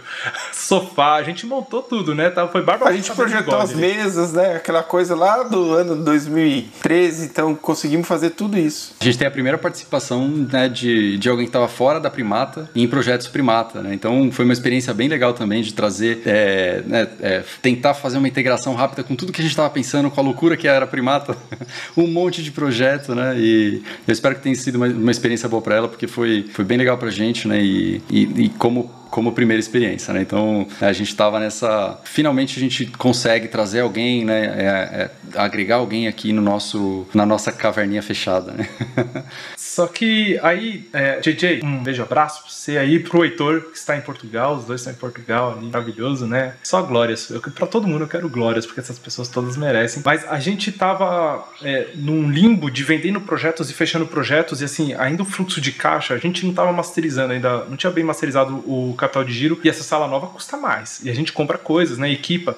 Então, tem uma parte financeira que a gente até assusta nesse começo do ano. E aí, para selar o susto do começo do ano, numa sexta-feira a gente tá terminando, porque nós mesmos, né, não dava, não tinha grana para pagar uma empresa para montar. A gente pintou as paredes, montamos as mesas nós, fita de acabamento, monta lá. Quando a gente termina de pôr as cortinas na sexta-feira, segunda-feira, em março, né, aqui estamos em março, a gente volta, acho que era tipo 23 de março, a gente chega para trabalhar e acontece a primeira morte de Covid em São Paulo. E a vizinha de sala, né, da frente, ela começa a desmontar o estúdio dela. E isso dá um. Caraca! É uma cena estranha, né? Porque ela montou um, um estúdio bacana e tava é assim, muito lindo. A gente fala, nossa, que bacana ficou esse lugar. E naquela outra semana, cara, meio que tirando as coisas correndo, parece cena de filme, né, meu? Eu tenho isso na memória, assim, muito. Uma sensação ruim, né? Favorante. E aí chega. E 2020 é isso para todo mundo, né? Chega março e a natureza fala: meu irmão, tem um mundo que acontece e não depende da humanidade. Só para lembrar, tá? Isso vale para muitas coisas, né? E aí a gente terminou de montar o escritório e a gente vai para casa e abandona esse escritório, monta o setup que basicamente é quase o que a gente usa até hoje, de uma certa forma. A gente tinha comprado os monitores, todo mundo tava com monitor TV 4K bonito, tal, tudo. Leva leva tudo para casa. A gente já sabia trabalhar remoto, porque a gente ficou trabalhando remoto por muitos anos. E aí a gente começa uma estratégia, que aqui o agradecimento fica pro Atila, é Marino, glorioso, que ele faz aquela live e explica o que, que vai acontecer e fala: Isso daqui vai demorar pra caramba. Não vai ser rápido, vai precisar esperar vacina. E a gente escuta ele falando isso e a gente acompanha o Atila e o Jovem Nerd, o Nerdcast, assim, desde 2011, 12, sei lá. E, e o Atila desde que ele apareceu. E a gente decide: Não, peraí, vamos fazer umas contas aqui. Quanto tempo justifica a gente manter a sala? Porque eles iam da carência e tal, tinha todo. A gente fez um cálculo e não, a gente vai ter que devolver a sala agora. E é tipo em abril a gente decide: Não, vamos devolver. A gente sai, combina tudo remoto e aí tem que fazer uma mudança no meio da pandemia de máscara, foi um terror aquilo e um monte de coisa nova vai para storage, que o storage são o quê? As garagens dos pais, dos amigos, das nossas casas, os cômodos que estavam sobrando, e a gente devolve a sala quase imediatamente depois que a gente termina de montar ela, o que foi um soco na, na têmpora e um medo gigantesco surgiu, né? Desculpa eu me alongar, mas foi. Eu vou pedir pro Luciano até colocar uma trilha aqui de, de tensão, porque, velho, foi tenso. Foi um filme de terror que a gente viveu ali, fora a frustração e tudo, veio a pandemia, né? Uma surra. A gente com caixa lá descendo os investimentos serviu para nada, basicamente, né? Ou não serviu porque a gente gente achava que ia servir. E não só com a gente, né? Como isso aconteceu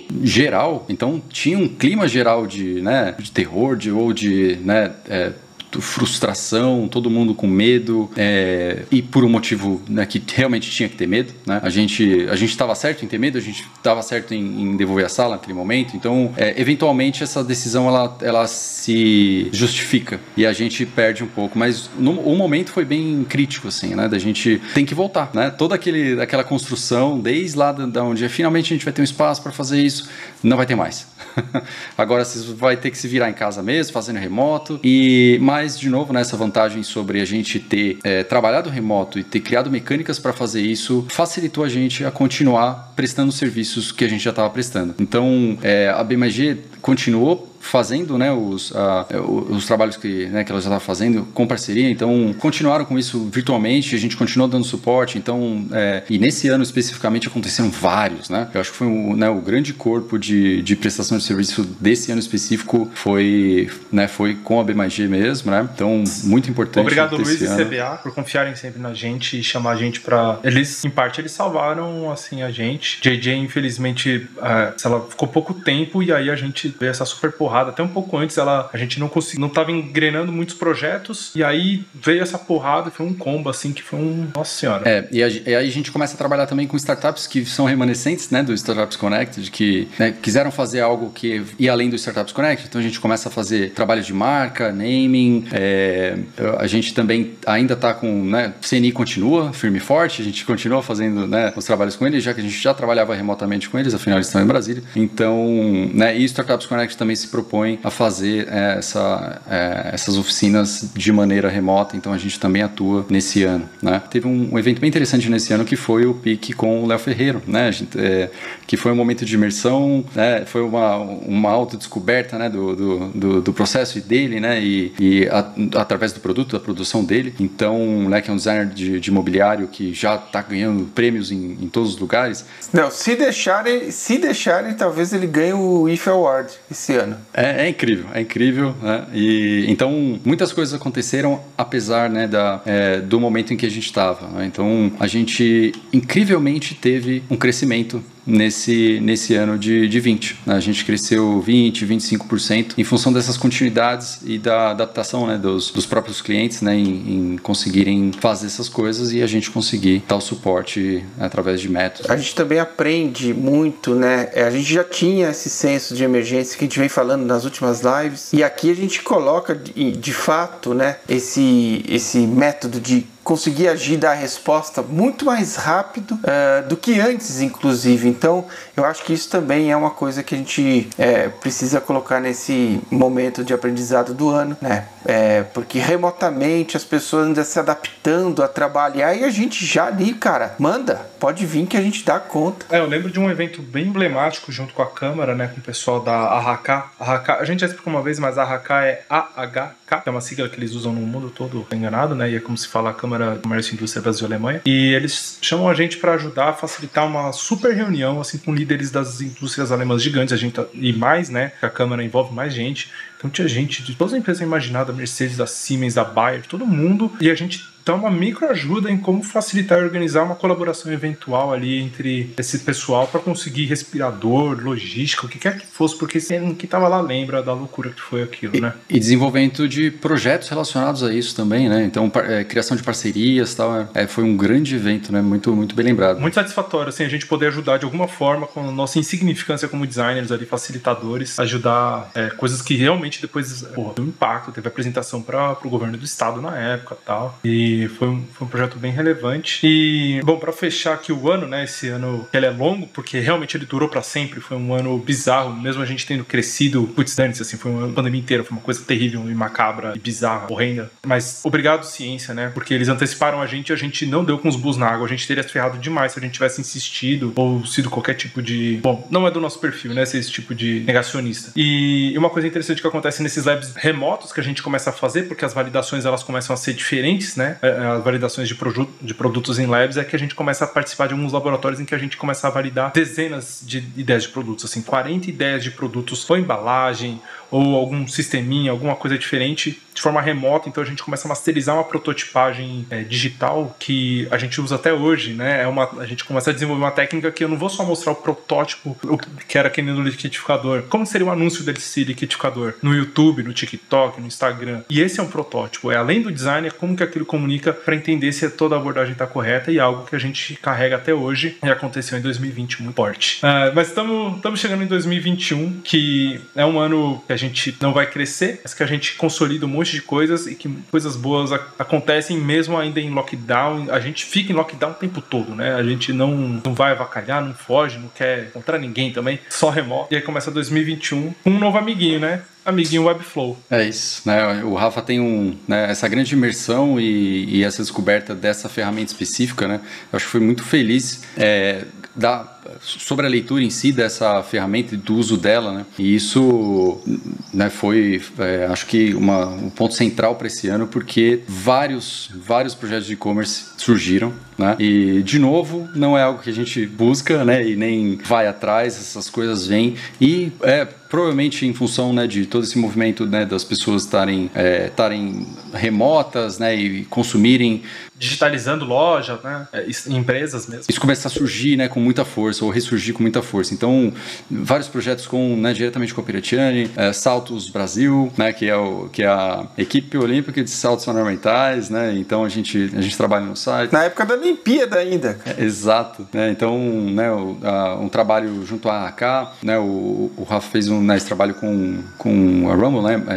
É... um projeto com a Beacon, um projeto de ciência de dados. Beacon lá do Morgante, que a gente falou, ele tinha um projeto incrível com a Rumble, que estava fazendo um projeto sobre o desastre de Mariana. E a gente entra no trabalho de infografia é, e como criar um relatório online acessível para as vítimas do desastre de Mariana, para elas saberem o status de andamento. E assim, o Webflow ele começa a mostrar um caminho no digital que a gente queria. A gente já conhecia o Webflow desde 19, 18 ou 19, mas a gente né, pega para mergulhar nele nesse ano. E assim, muitos projetos, é uma ferramenta sensacional. Exato. E aí a gente tem esse super desafio que é um, né, que é um desafio de uma plataforma. É, a gente também não pode falar muito sobre ela, né? Ela ainda está, ela ainda tá em sigilo, está em desenvolvimento, então a gente vai, né, ficar que é o que é Labirinto, né? Então a gente tem essa Instagram. Segue eles Instagram, eles, eles existem. Eles têm, eles têm Instagram, né? Labirinto Arte. Eles têm um conceito de, de trazer a arte de uma maneira diferente. E eventualmente isso vai sair a gente vai poder falar, mas ele foi um desafio grande, né? A gente conseguir traduzir algo que estava extremamente nebuloso, de novo através do PIC. Mais um argumento para em defesa do nosso, do nosso método, né? Que a gente finalmente a gente consegue é, né, consolidar e a gente traz ele e ele resolve as, essas questões que a gente achava que né, seriam impossíveis ou provavelmente demorariam demais, né? E, de novo, BMagia continua, né? ainda com é, workshops e oficinas, onde a gente está fazendo do suporte. A Haka também com Startups Connected, né? Nesse, nesse ano teve né, a primeira atuação né, em parceria através deles, né? Então, ele, é o programa de inovação dentro da Mercedes, que é, que é, o, que é o, a incubadora Mercedes. Então, né, e a gente trabalha em parceria em, em pontos específicos do, do processo. Ajudando eles a montar PPT e pitch de vendas, porque agora a gente já sabe fazer. Demorou, mas aprendemos. Então foi uma parceria bem, bem interessante também. A gente está falando aqui de uma introdução que vocês dois tocaram magistralmente, que é a Clabin, né? Clabin, que são incríveis. A Clabin, ela participa do Startups Connected junto com a empresa que chama Foit, que oferece papel para é, equipamentos, máquinas pesadas para Clabin. E o pessoal gosta do jeito que a gente organiza os workshops, ou pelo menos eles falaram que gostaram. E eles chamam a gente para fazer um lab de inovação. E aí começa uma parceria que é maravilhosa que a gente tem com labs de transformação digital, labs de inovação dentro da Clabin. Então a gente quebra aqui, de novo, a gente reenxerga a primata de putz, a gente está desenhando agora aplicativo que não é só para consumo e venda. Como que os funcionários trabalham? Qual é a experiência ali do dia a dia das pessoas que estão, os colaboradores da Clabin, os fornecedores, né, os parceiros, os clientes também. Então a gente começa a usar o Pique Primata adaptado em versões diferentes, né? Em versões otimizadas para os desafios, coisa que a gente precisou fazer, né? Aqui eu preciso falar uma coisa, é o Pique Primata ele tem essa condição de ser orgânico, mas ao mesmo tempo as, as pessoas podem estar escutando o que a gente está falando e falar, ah, não, ele pegou um método que veio lá do Vale do Silício ou de qualquer outro lugar. Não, a gente fez questão, a gente fez questão absoluta de é, adaptar isso ao nosso contexto. A gente já, tem, já, já falou isso algumas vezes, mas é importante reforçar, porque para poder atender a Clabin, a gente não pode olhar o método, a maneira, a forma como o Vale do Silício fez as coisas. Então aqui tem muita coisa que não, mesmo você aplicando a partir da ótica estrangeira, não vai, não vai acontecer absolutamente, não vai resolver.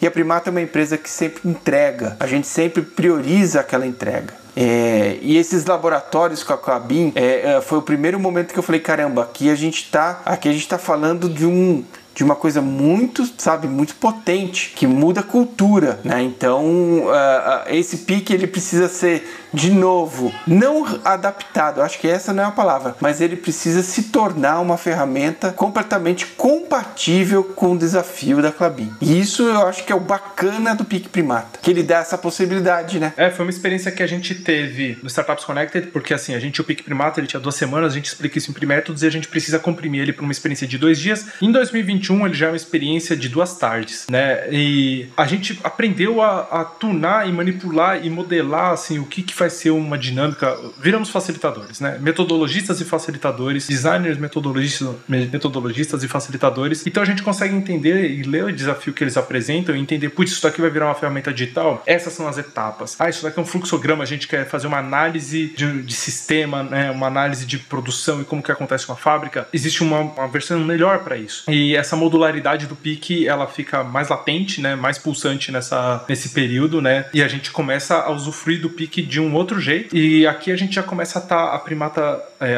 ainda tem a CNI como uma grande parceira, né? Então falou da B mais G, mas alguns projetos menores e algumas. A gente começa a precisar deixar o ticket da Primata mais bem calibrado, porque a gente começa a ficar com pouco tempo para trabalhar é, em tantas coisas, né? O que é bom pensando em empresa, né? Então a gente começa a focar a empresa, em design, inovação, em coisas que a gente sentia que estava fazendo um impacto melhor é, e a gente tinha condição de poder fazer isso também, né? E o que a gente queria fazer também, né, Rafa? É, então tem um movimento que já, já vou direto para o aprendizado aqui. Tem um movimento que é interessante porque a gente começa a ver que é, essa multiplicidade de aplicação podem virar produtos, né? Podem virar elementos é, pontuais de, de, de, prestação de serviço. Então a gente cria essa linha de produto metodológico com base no PIC. E aí o PIC ele vira uma abordagem maior, né? E dentro de, do PIC a gente tem vários métodos, né? E métodos para um dia, métodos para uma tarde, métodos para duas semanas, para, né? E a gente tem toda essa lista é, construída, né? Então e aí a gente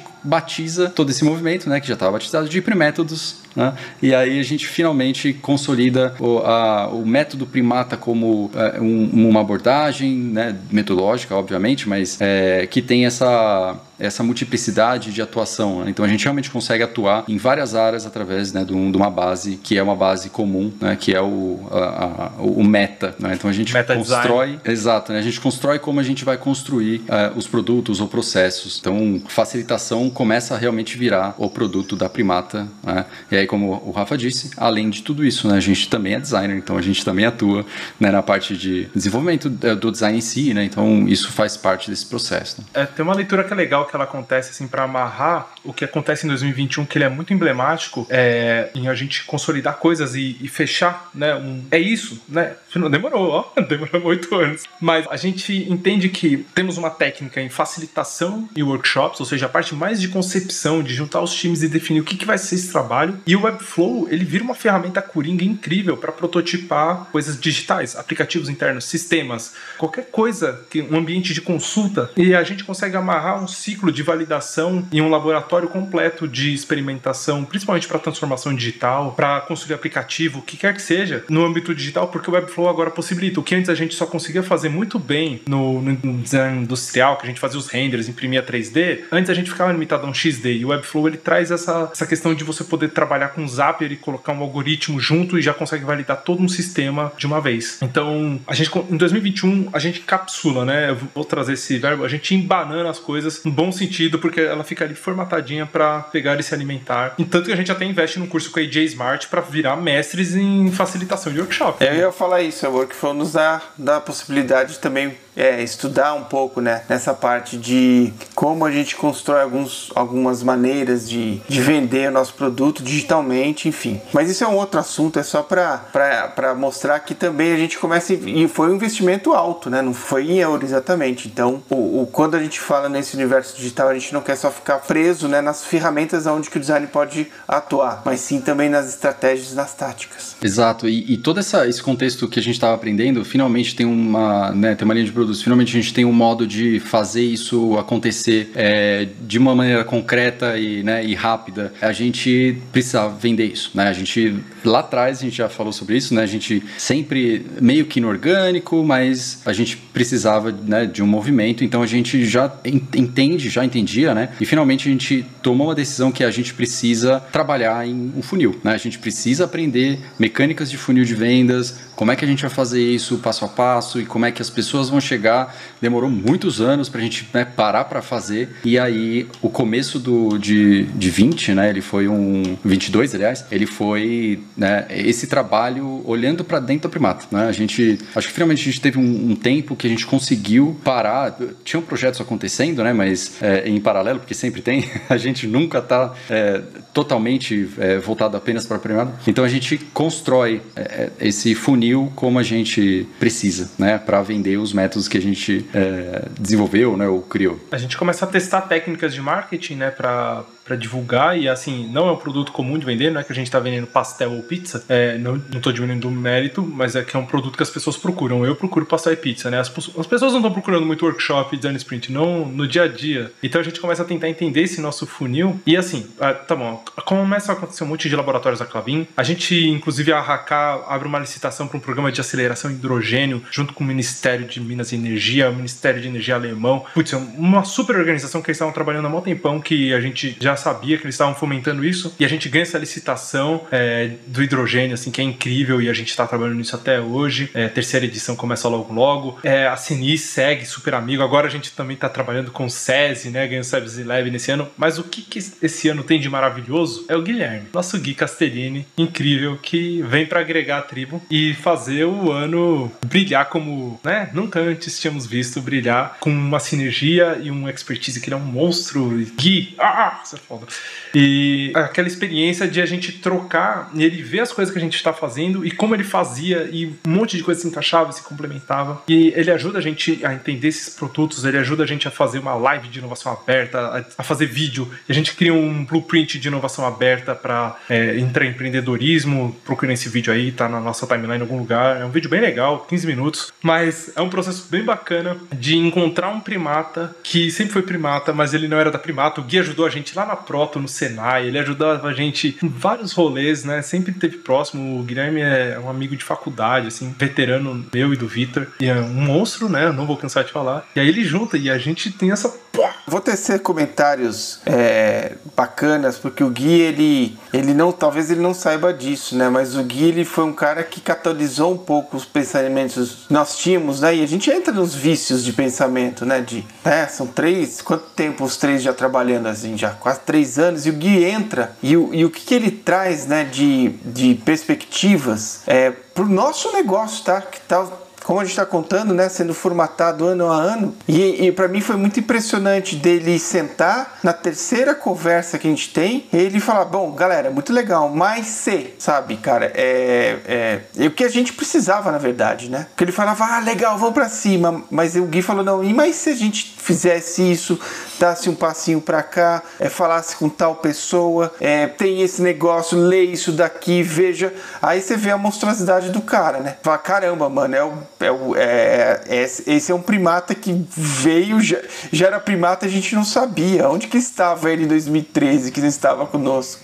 Eu acho que é, é para mim ia ser um ano marcante né, na, no nosso escritório, na nossa empreitada aí, que é, um, é uma cabeça é, que, que realmente nos trouxe e nos elevou. Para mim isso é muito claro. É isso, né? Eu acho que o Gui ele trouxe essa, essa visão externa, né, de, um, de uma puta experiência que ele teve, né, por anos e anos, né, no, no, no Senai, né? Então ele, ele traz essa carga que, que definitivamente não é negativa, porque é uma experiência muito sólida e, é, e ele senta com com a gente e já começa a propor, né? Então, assim como a gente sempre propõe. Então, é, e já atuando, né? A gente conversou bastante sobre isso, fez as lives e ele já começou a atuar em projetos, né? Eu acho que a gente está falando bastante disso porque a gente tinha uma visão sobre a nossa troca, né, principalmente interna, e de como a gente estava métodos, é, desenvolvendo os métodos tal, e, e como a gente estava fazendo isso evoluir, que a gente imaginava que ia ser muito difícil para alguém sentar e já entender isso. E o Gui foi um cara que sentou e entendeu isso imediatamente, né? Então a sinergia foi. E ajudou a fazer mais, mais carrinho para a gente dirigir, né? A gente construiu métodos junto com o Gui, né? Então isso foi.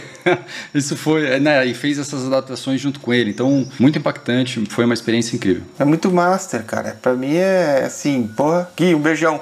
É, sempre. Primata, primata pra sempre. Tá lascado, sempre primata. É, algumas experiências legais que acontecem esse ano, né? O, que nem eu falei da CNI, vem o SESI Lab. E lá da Proto, que tava DZN junto, eles fazem uma indicação de uma startup de alimentos é, para animais exóticos que queria fazer algumas inovações através de proteína de inseto. E aí a gente faz um projeto, um lab sensacional, um lab triplo com o pessoal da Let's Fly, com dois temas que a gente não pode nem, nem comentar, o outro tá no site deles lá, olha lá. E é um pique primata assim, redondíssimo, remoto. O pessoal do Rio tava no Rio de Janeiro, a gente em São Paulo, tinha gente que tava no litoral de São Paulo, assim, tava todo mundo espalhado, gente no interior. E é um lab incrível, assim, com todo o processo completinho, sabe? E deu gosto, muito gosto de fazer, né? A gente não provou a proteína, mas oh, a experiência foi legal porque a gente pega desde a concepção de tudo que eles poderiam fazer com aquela matéria-prima, mercados de oportunidade, aí evolui ideias de produtos, quais são as dores, o que cada produto resolveria para cada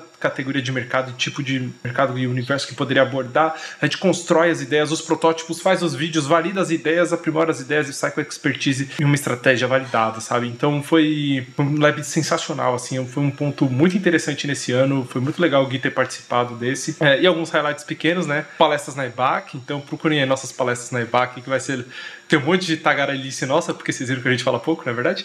Então tem, tem, de tudo. O Morgante ele abre um espaço para um workshop sensacional com o pessoal da Conta Azul, porque ele lá da Beacon, né, lá da Transhow, da Beacon, ele entra pela ciência de dados e aqui ele já está na Conta Azul, na, área de ciência de dados, e a gente começa a ajudar eles a modelar, usar a nossa metodologia e transferir isso, na verdade, para como eles poderiam usar isso para ciência de dados. E ele tem todo um método próprio agora lá, que é bem legal, foi muito legal ter contribuído nisso. Tem um projeto incrível com a Heinz de prototipar ideias, assim, 25 ideias, bem enganado, quase 30 e para ajudar eles a validarem assim, conceitos de produtos e inovação. Sensacional também. E esse ano a gente começa a validar funil de venda, principalmente para descobrir o que, Vitor? O que, que a gente descobriu validando funil de venda? E a gente não pode seguir as, as técnicas básicas do marketing, né? E por uma questão simples que o nosso produto, é, ele não, né, ele faz parte de, de, de uma leitura de produto bem peculiar, né? A gente teria que aprender isso em outro campo, né? Em outro lugar. Então a gente é, não foi frustrante, porque a gente aprendeu muito, mas é, o resultado esperado, que era a gente fazer exatamente o que a gente estava se propondo como metodologia, né, pontualmente para. Isso é muito difícil. Né? A gente entendeu que a gente tem uma barreira aí e a gente precisa desenvolver uma outra mecânica. Né? Então, isso faz parte do, do, processo atual. Tá? A gente está, nesse momento, é, falando sobre isso diariamente, desenvolvendo isso, então a gente não tem uma resposta.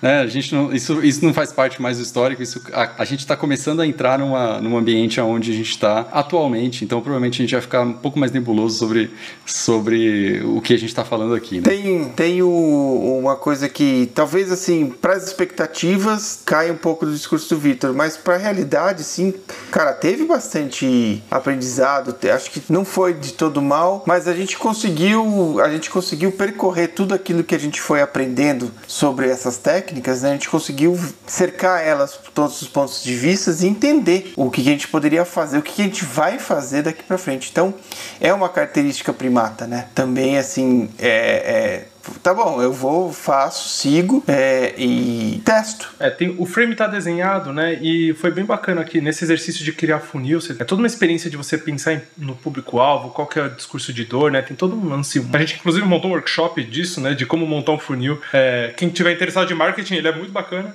A gente usou os métodos e adaptou eles para um contexto de marketing, né? E aí a gente criou um produto só para isso. Quem tiver interesse, não é o nosso foco, mas ele funciona muito bem, porque a gente conseguia desenhar um funil rapidamente, mas a produção de material era muito complexa, só que uma coisa interessante, né? E isso é primata por enquanto, né?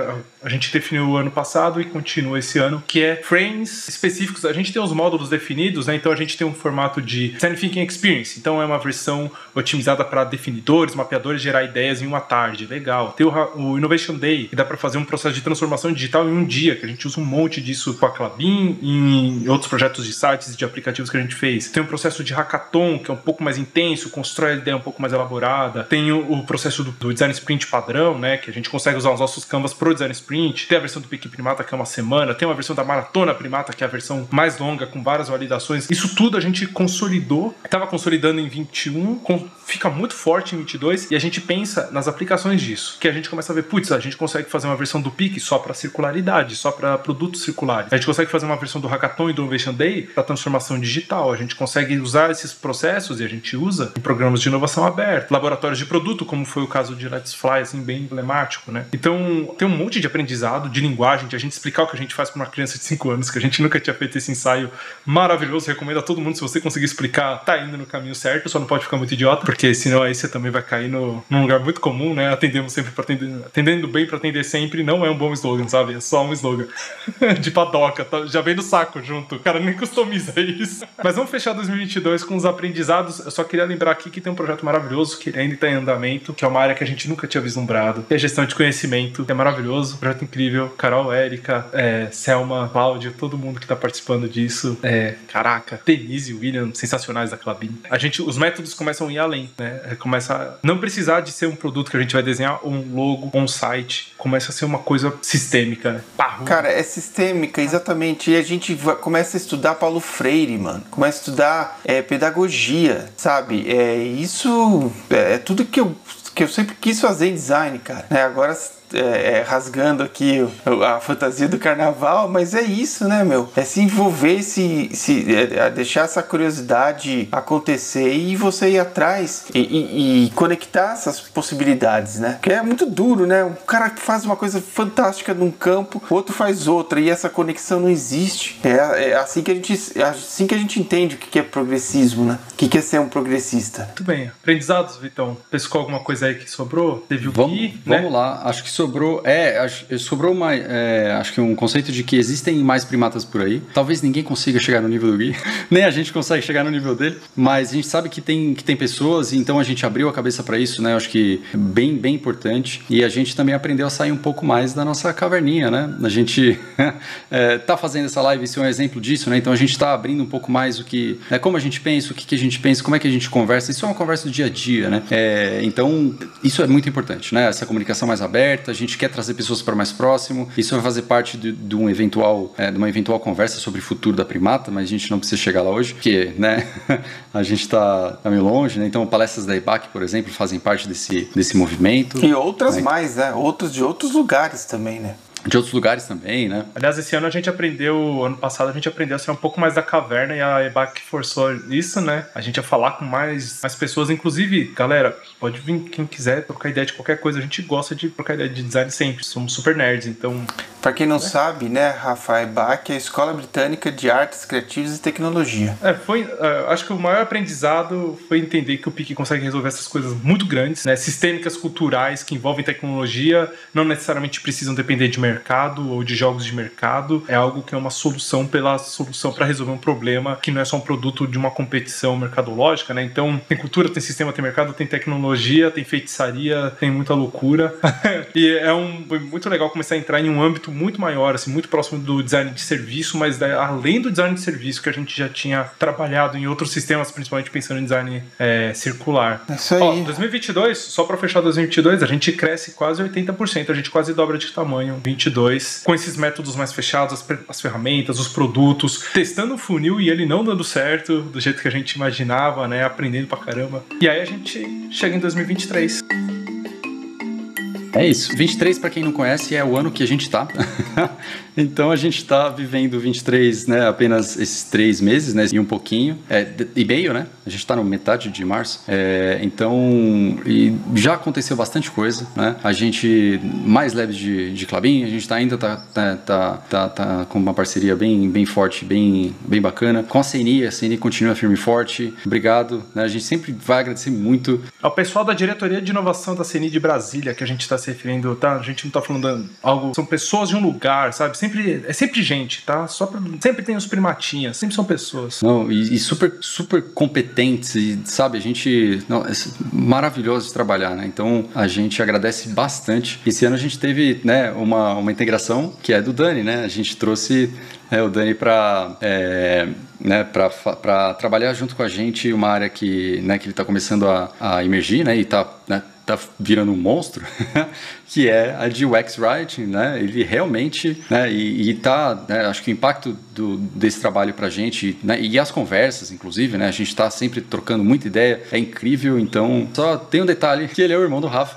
Mas isso não tem problema nenhum, porque ele é um ótimo profissional e a gente está sempre né, trabalhando em vários âmbitos aqui, né? A gente está sempre em... Quem mais você pode xingar à vontade se não seu irmão? Hein? Exato, né? e mais uma parceria impactante que é, é fazendo né, e, e dando esse, esse, suporte no trabalho de, de, de é, edição né, dessas, é, dessas conversas que a gente está tendo agora, né? Do, do que a gente está é, batizando de papo primata, que é o Luca, né? Que é o Luciano, que é o irmão do Rick.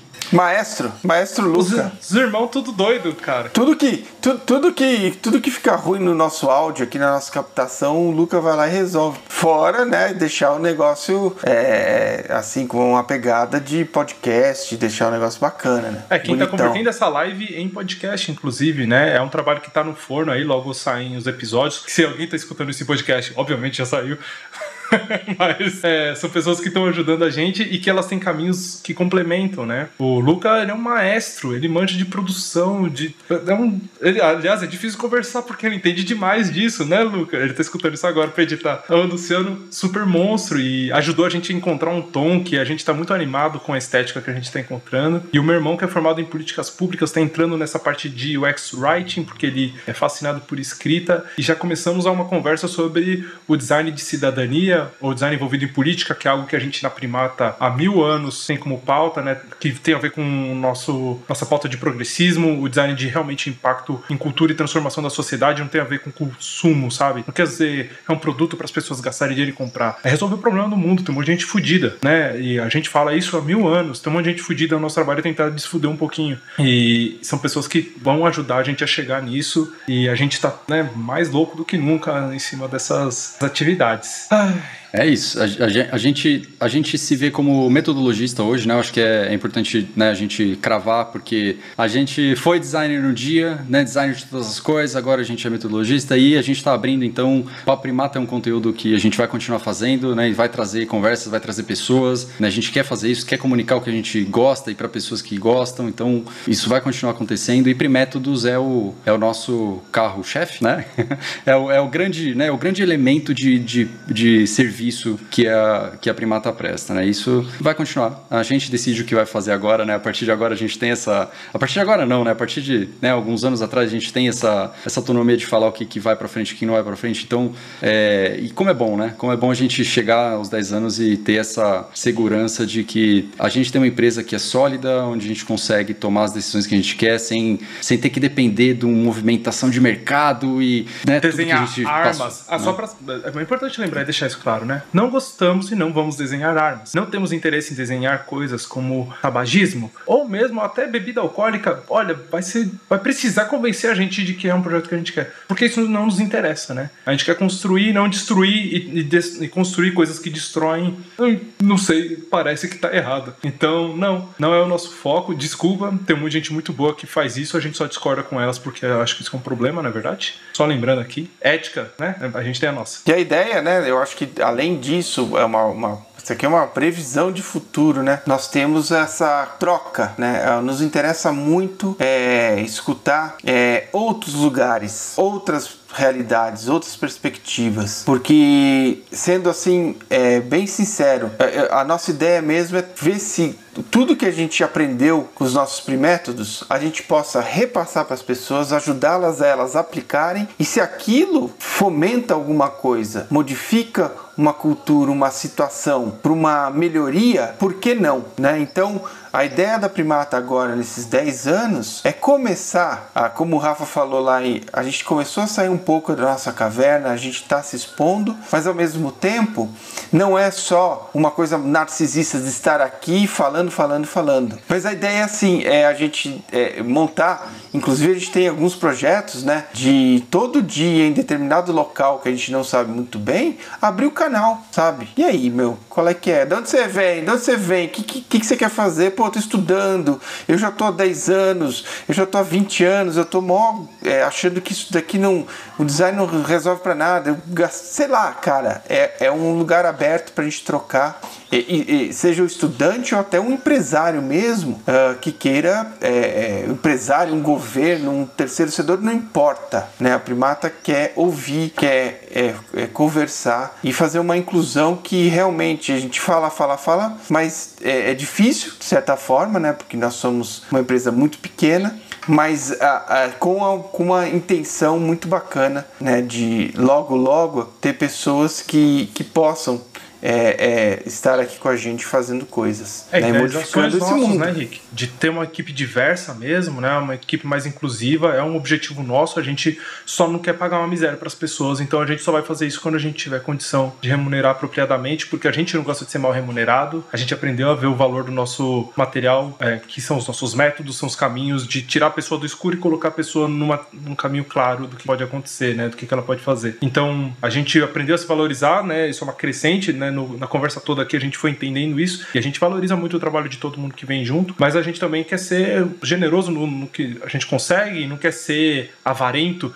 Não, esses métodos da primata ligue 9777-22221, sabe? Não, não é isso para saber sobre. É, é, uma tecnologia de conhecimento que ela dá para compartilhar de graça e a gente sabe que se a gente compartilhar vai voltar coisa legal e vão acontecer coisas legais com as pessoas e é para isso que a gente fez em design em primeiro lugar, sabe? Para mudar. Design, né? a gente falou lá no primeiro, né? É a ferramenta ou o meio de criar o artifício, de transformar o natural e a gente não tá mais no natural, a gente tá no artificial e o artificial tá todo fudido, eu vou voltar com isso. Tem, tem muito problema, tem muita coisa errada acontecendo, né? Tem muita coisa zicada dos algoritmos, as bombas, a fome e as diferenças as interpretações, né? As propostas, isso daí é, é, realmente a, a primata vai nos próximos 10 anos é, entrar mesmo nesse nessa já, já estamos, né? Mas a gente vai intensificar essas intenções, né? A, a ponto de fazer impactos interessantes. Isso vocês podem contar mesmo. E quem quiser vir, venha.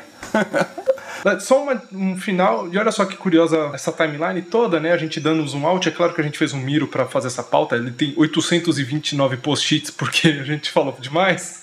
Mas como de, de uma equipe de design que queria aprender operação e a gente monta uma empresa, mas não vira empresário porque a gente não sabe ter empresa e aí vira programador e vira editor de, de vídeo e vira é, e-book e começa a transformar de tudo que foi acontecendo como designers e criativos, a gente começa a adaptar até conseguir entender métodos, entender é, como fazer design. É muito importante para você fazer um bom design, para você conseguir transformar isso num negócio, querendo ou não, porque é uma empresa e a gente precisa pagar nossos boletos, né? Senão é, a gente vai ser despejado das nossas casas, então a gente precisa disso acontecendo direito e virar metodologista foi uma evolução que não anula nada dos outros, né?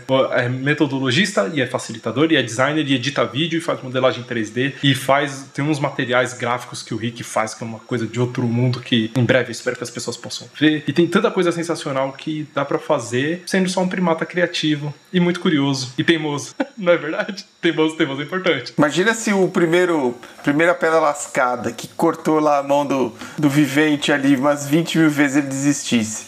É, talvez o mundo estivesse melhor, mas a gente não estaria aqui.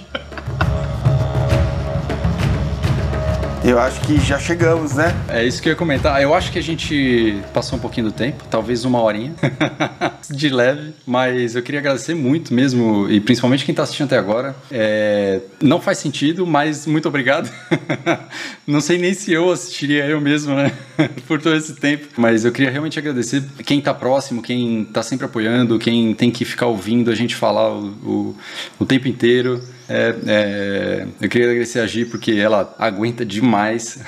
toda vez eu falando, toda vez a gente discutindo, toda vez essa. Em muitos momentos de incerteza, né? Então eu acho que é muito. É, é a gente tem que agradecer demais quem tá né, do nosso lado apoiando. Minha família sempre né, foi. É, e vocês, né, caras, que são. Vocês são fodas, mano. Vocês são fodas pra caralho. Mas é chato, mas nós, nós tentamos muito. Não tem nada de bom nisso, tá? Nós é chato e teimoso. Foi essa a conclusão.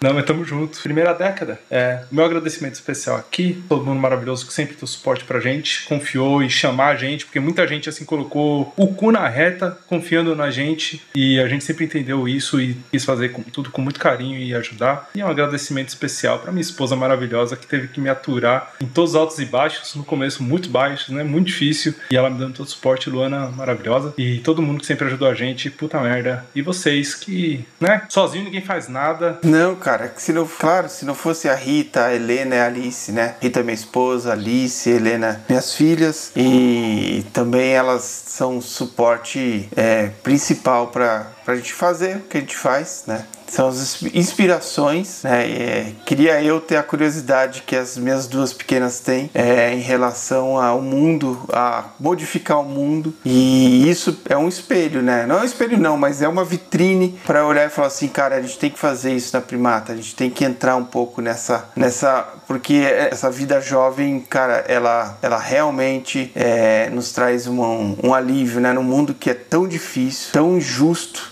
e tão duro com, com as pessoas. Então, é, eu também agradeço aqui quem ficou até agora, essas duas horas, e mandar um beijo para todo mundo que percorreu todos esses anos, né? E a gente volta semana que vem com mais uma live. Essa daqui realmente de celebração. Tem coisa boa aí pra vir e. Provavelmente mais curtas, tá? Não, por favor, Provavelmente mais hora. curtas, tá? Uma hora, é né? Isso. Por favor. Obrigado, eu agradeço. É isso aí. Muito obrigado, minha gente. Valeu. Beijo, abraço para todo mundo. Bye, bye, e... camaraditas. O Papo Primata é uma realização Primata Criativo em parceria com o estúdio Santeria.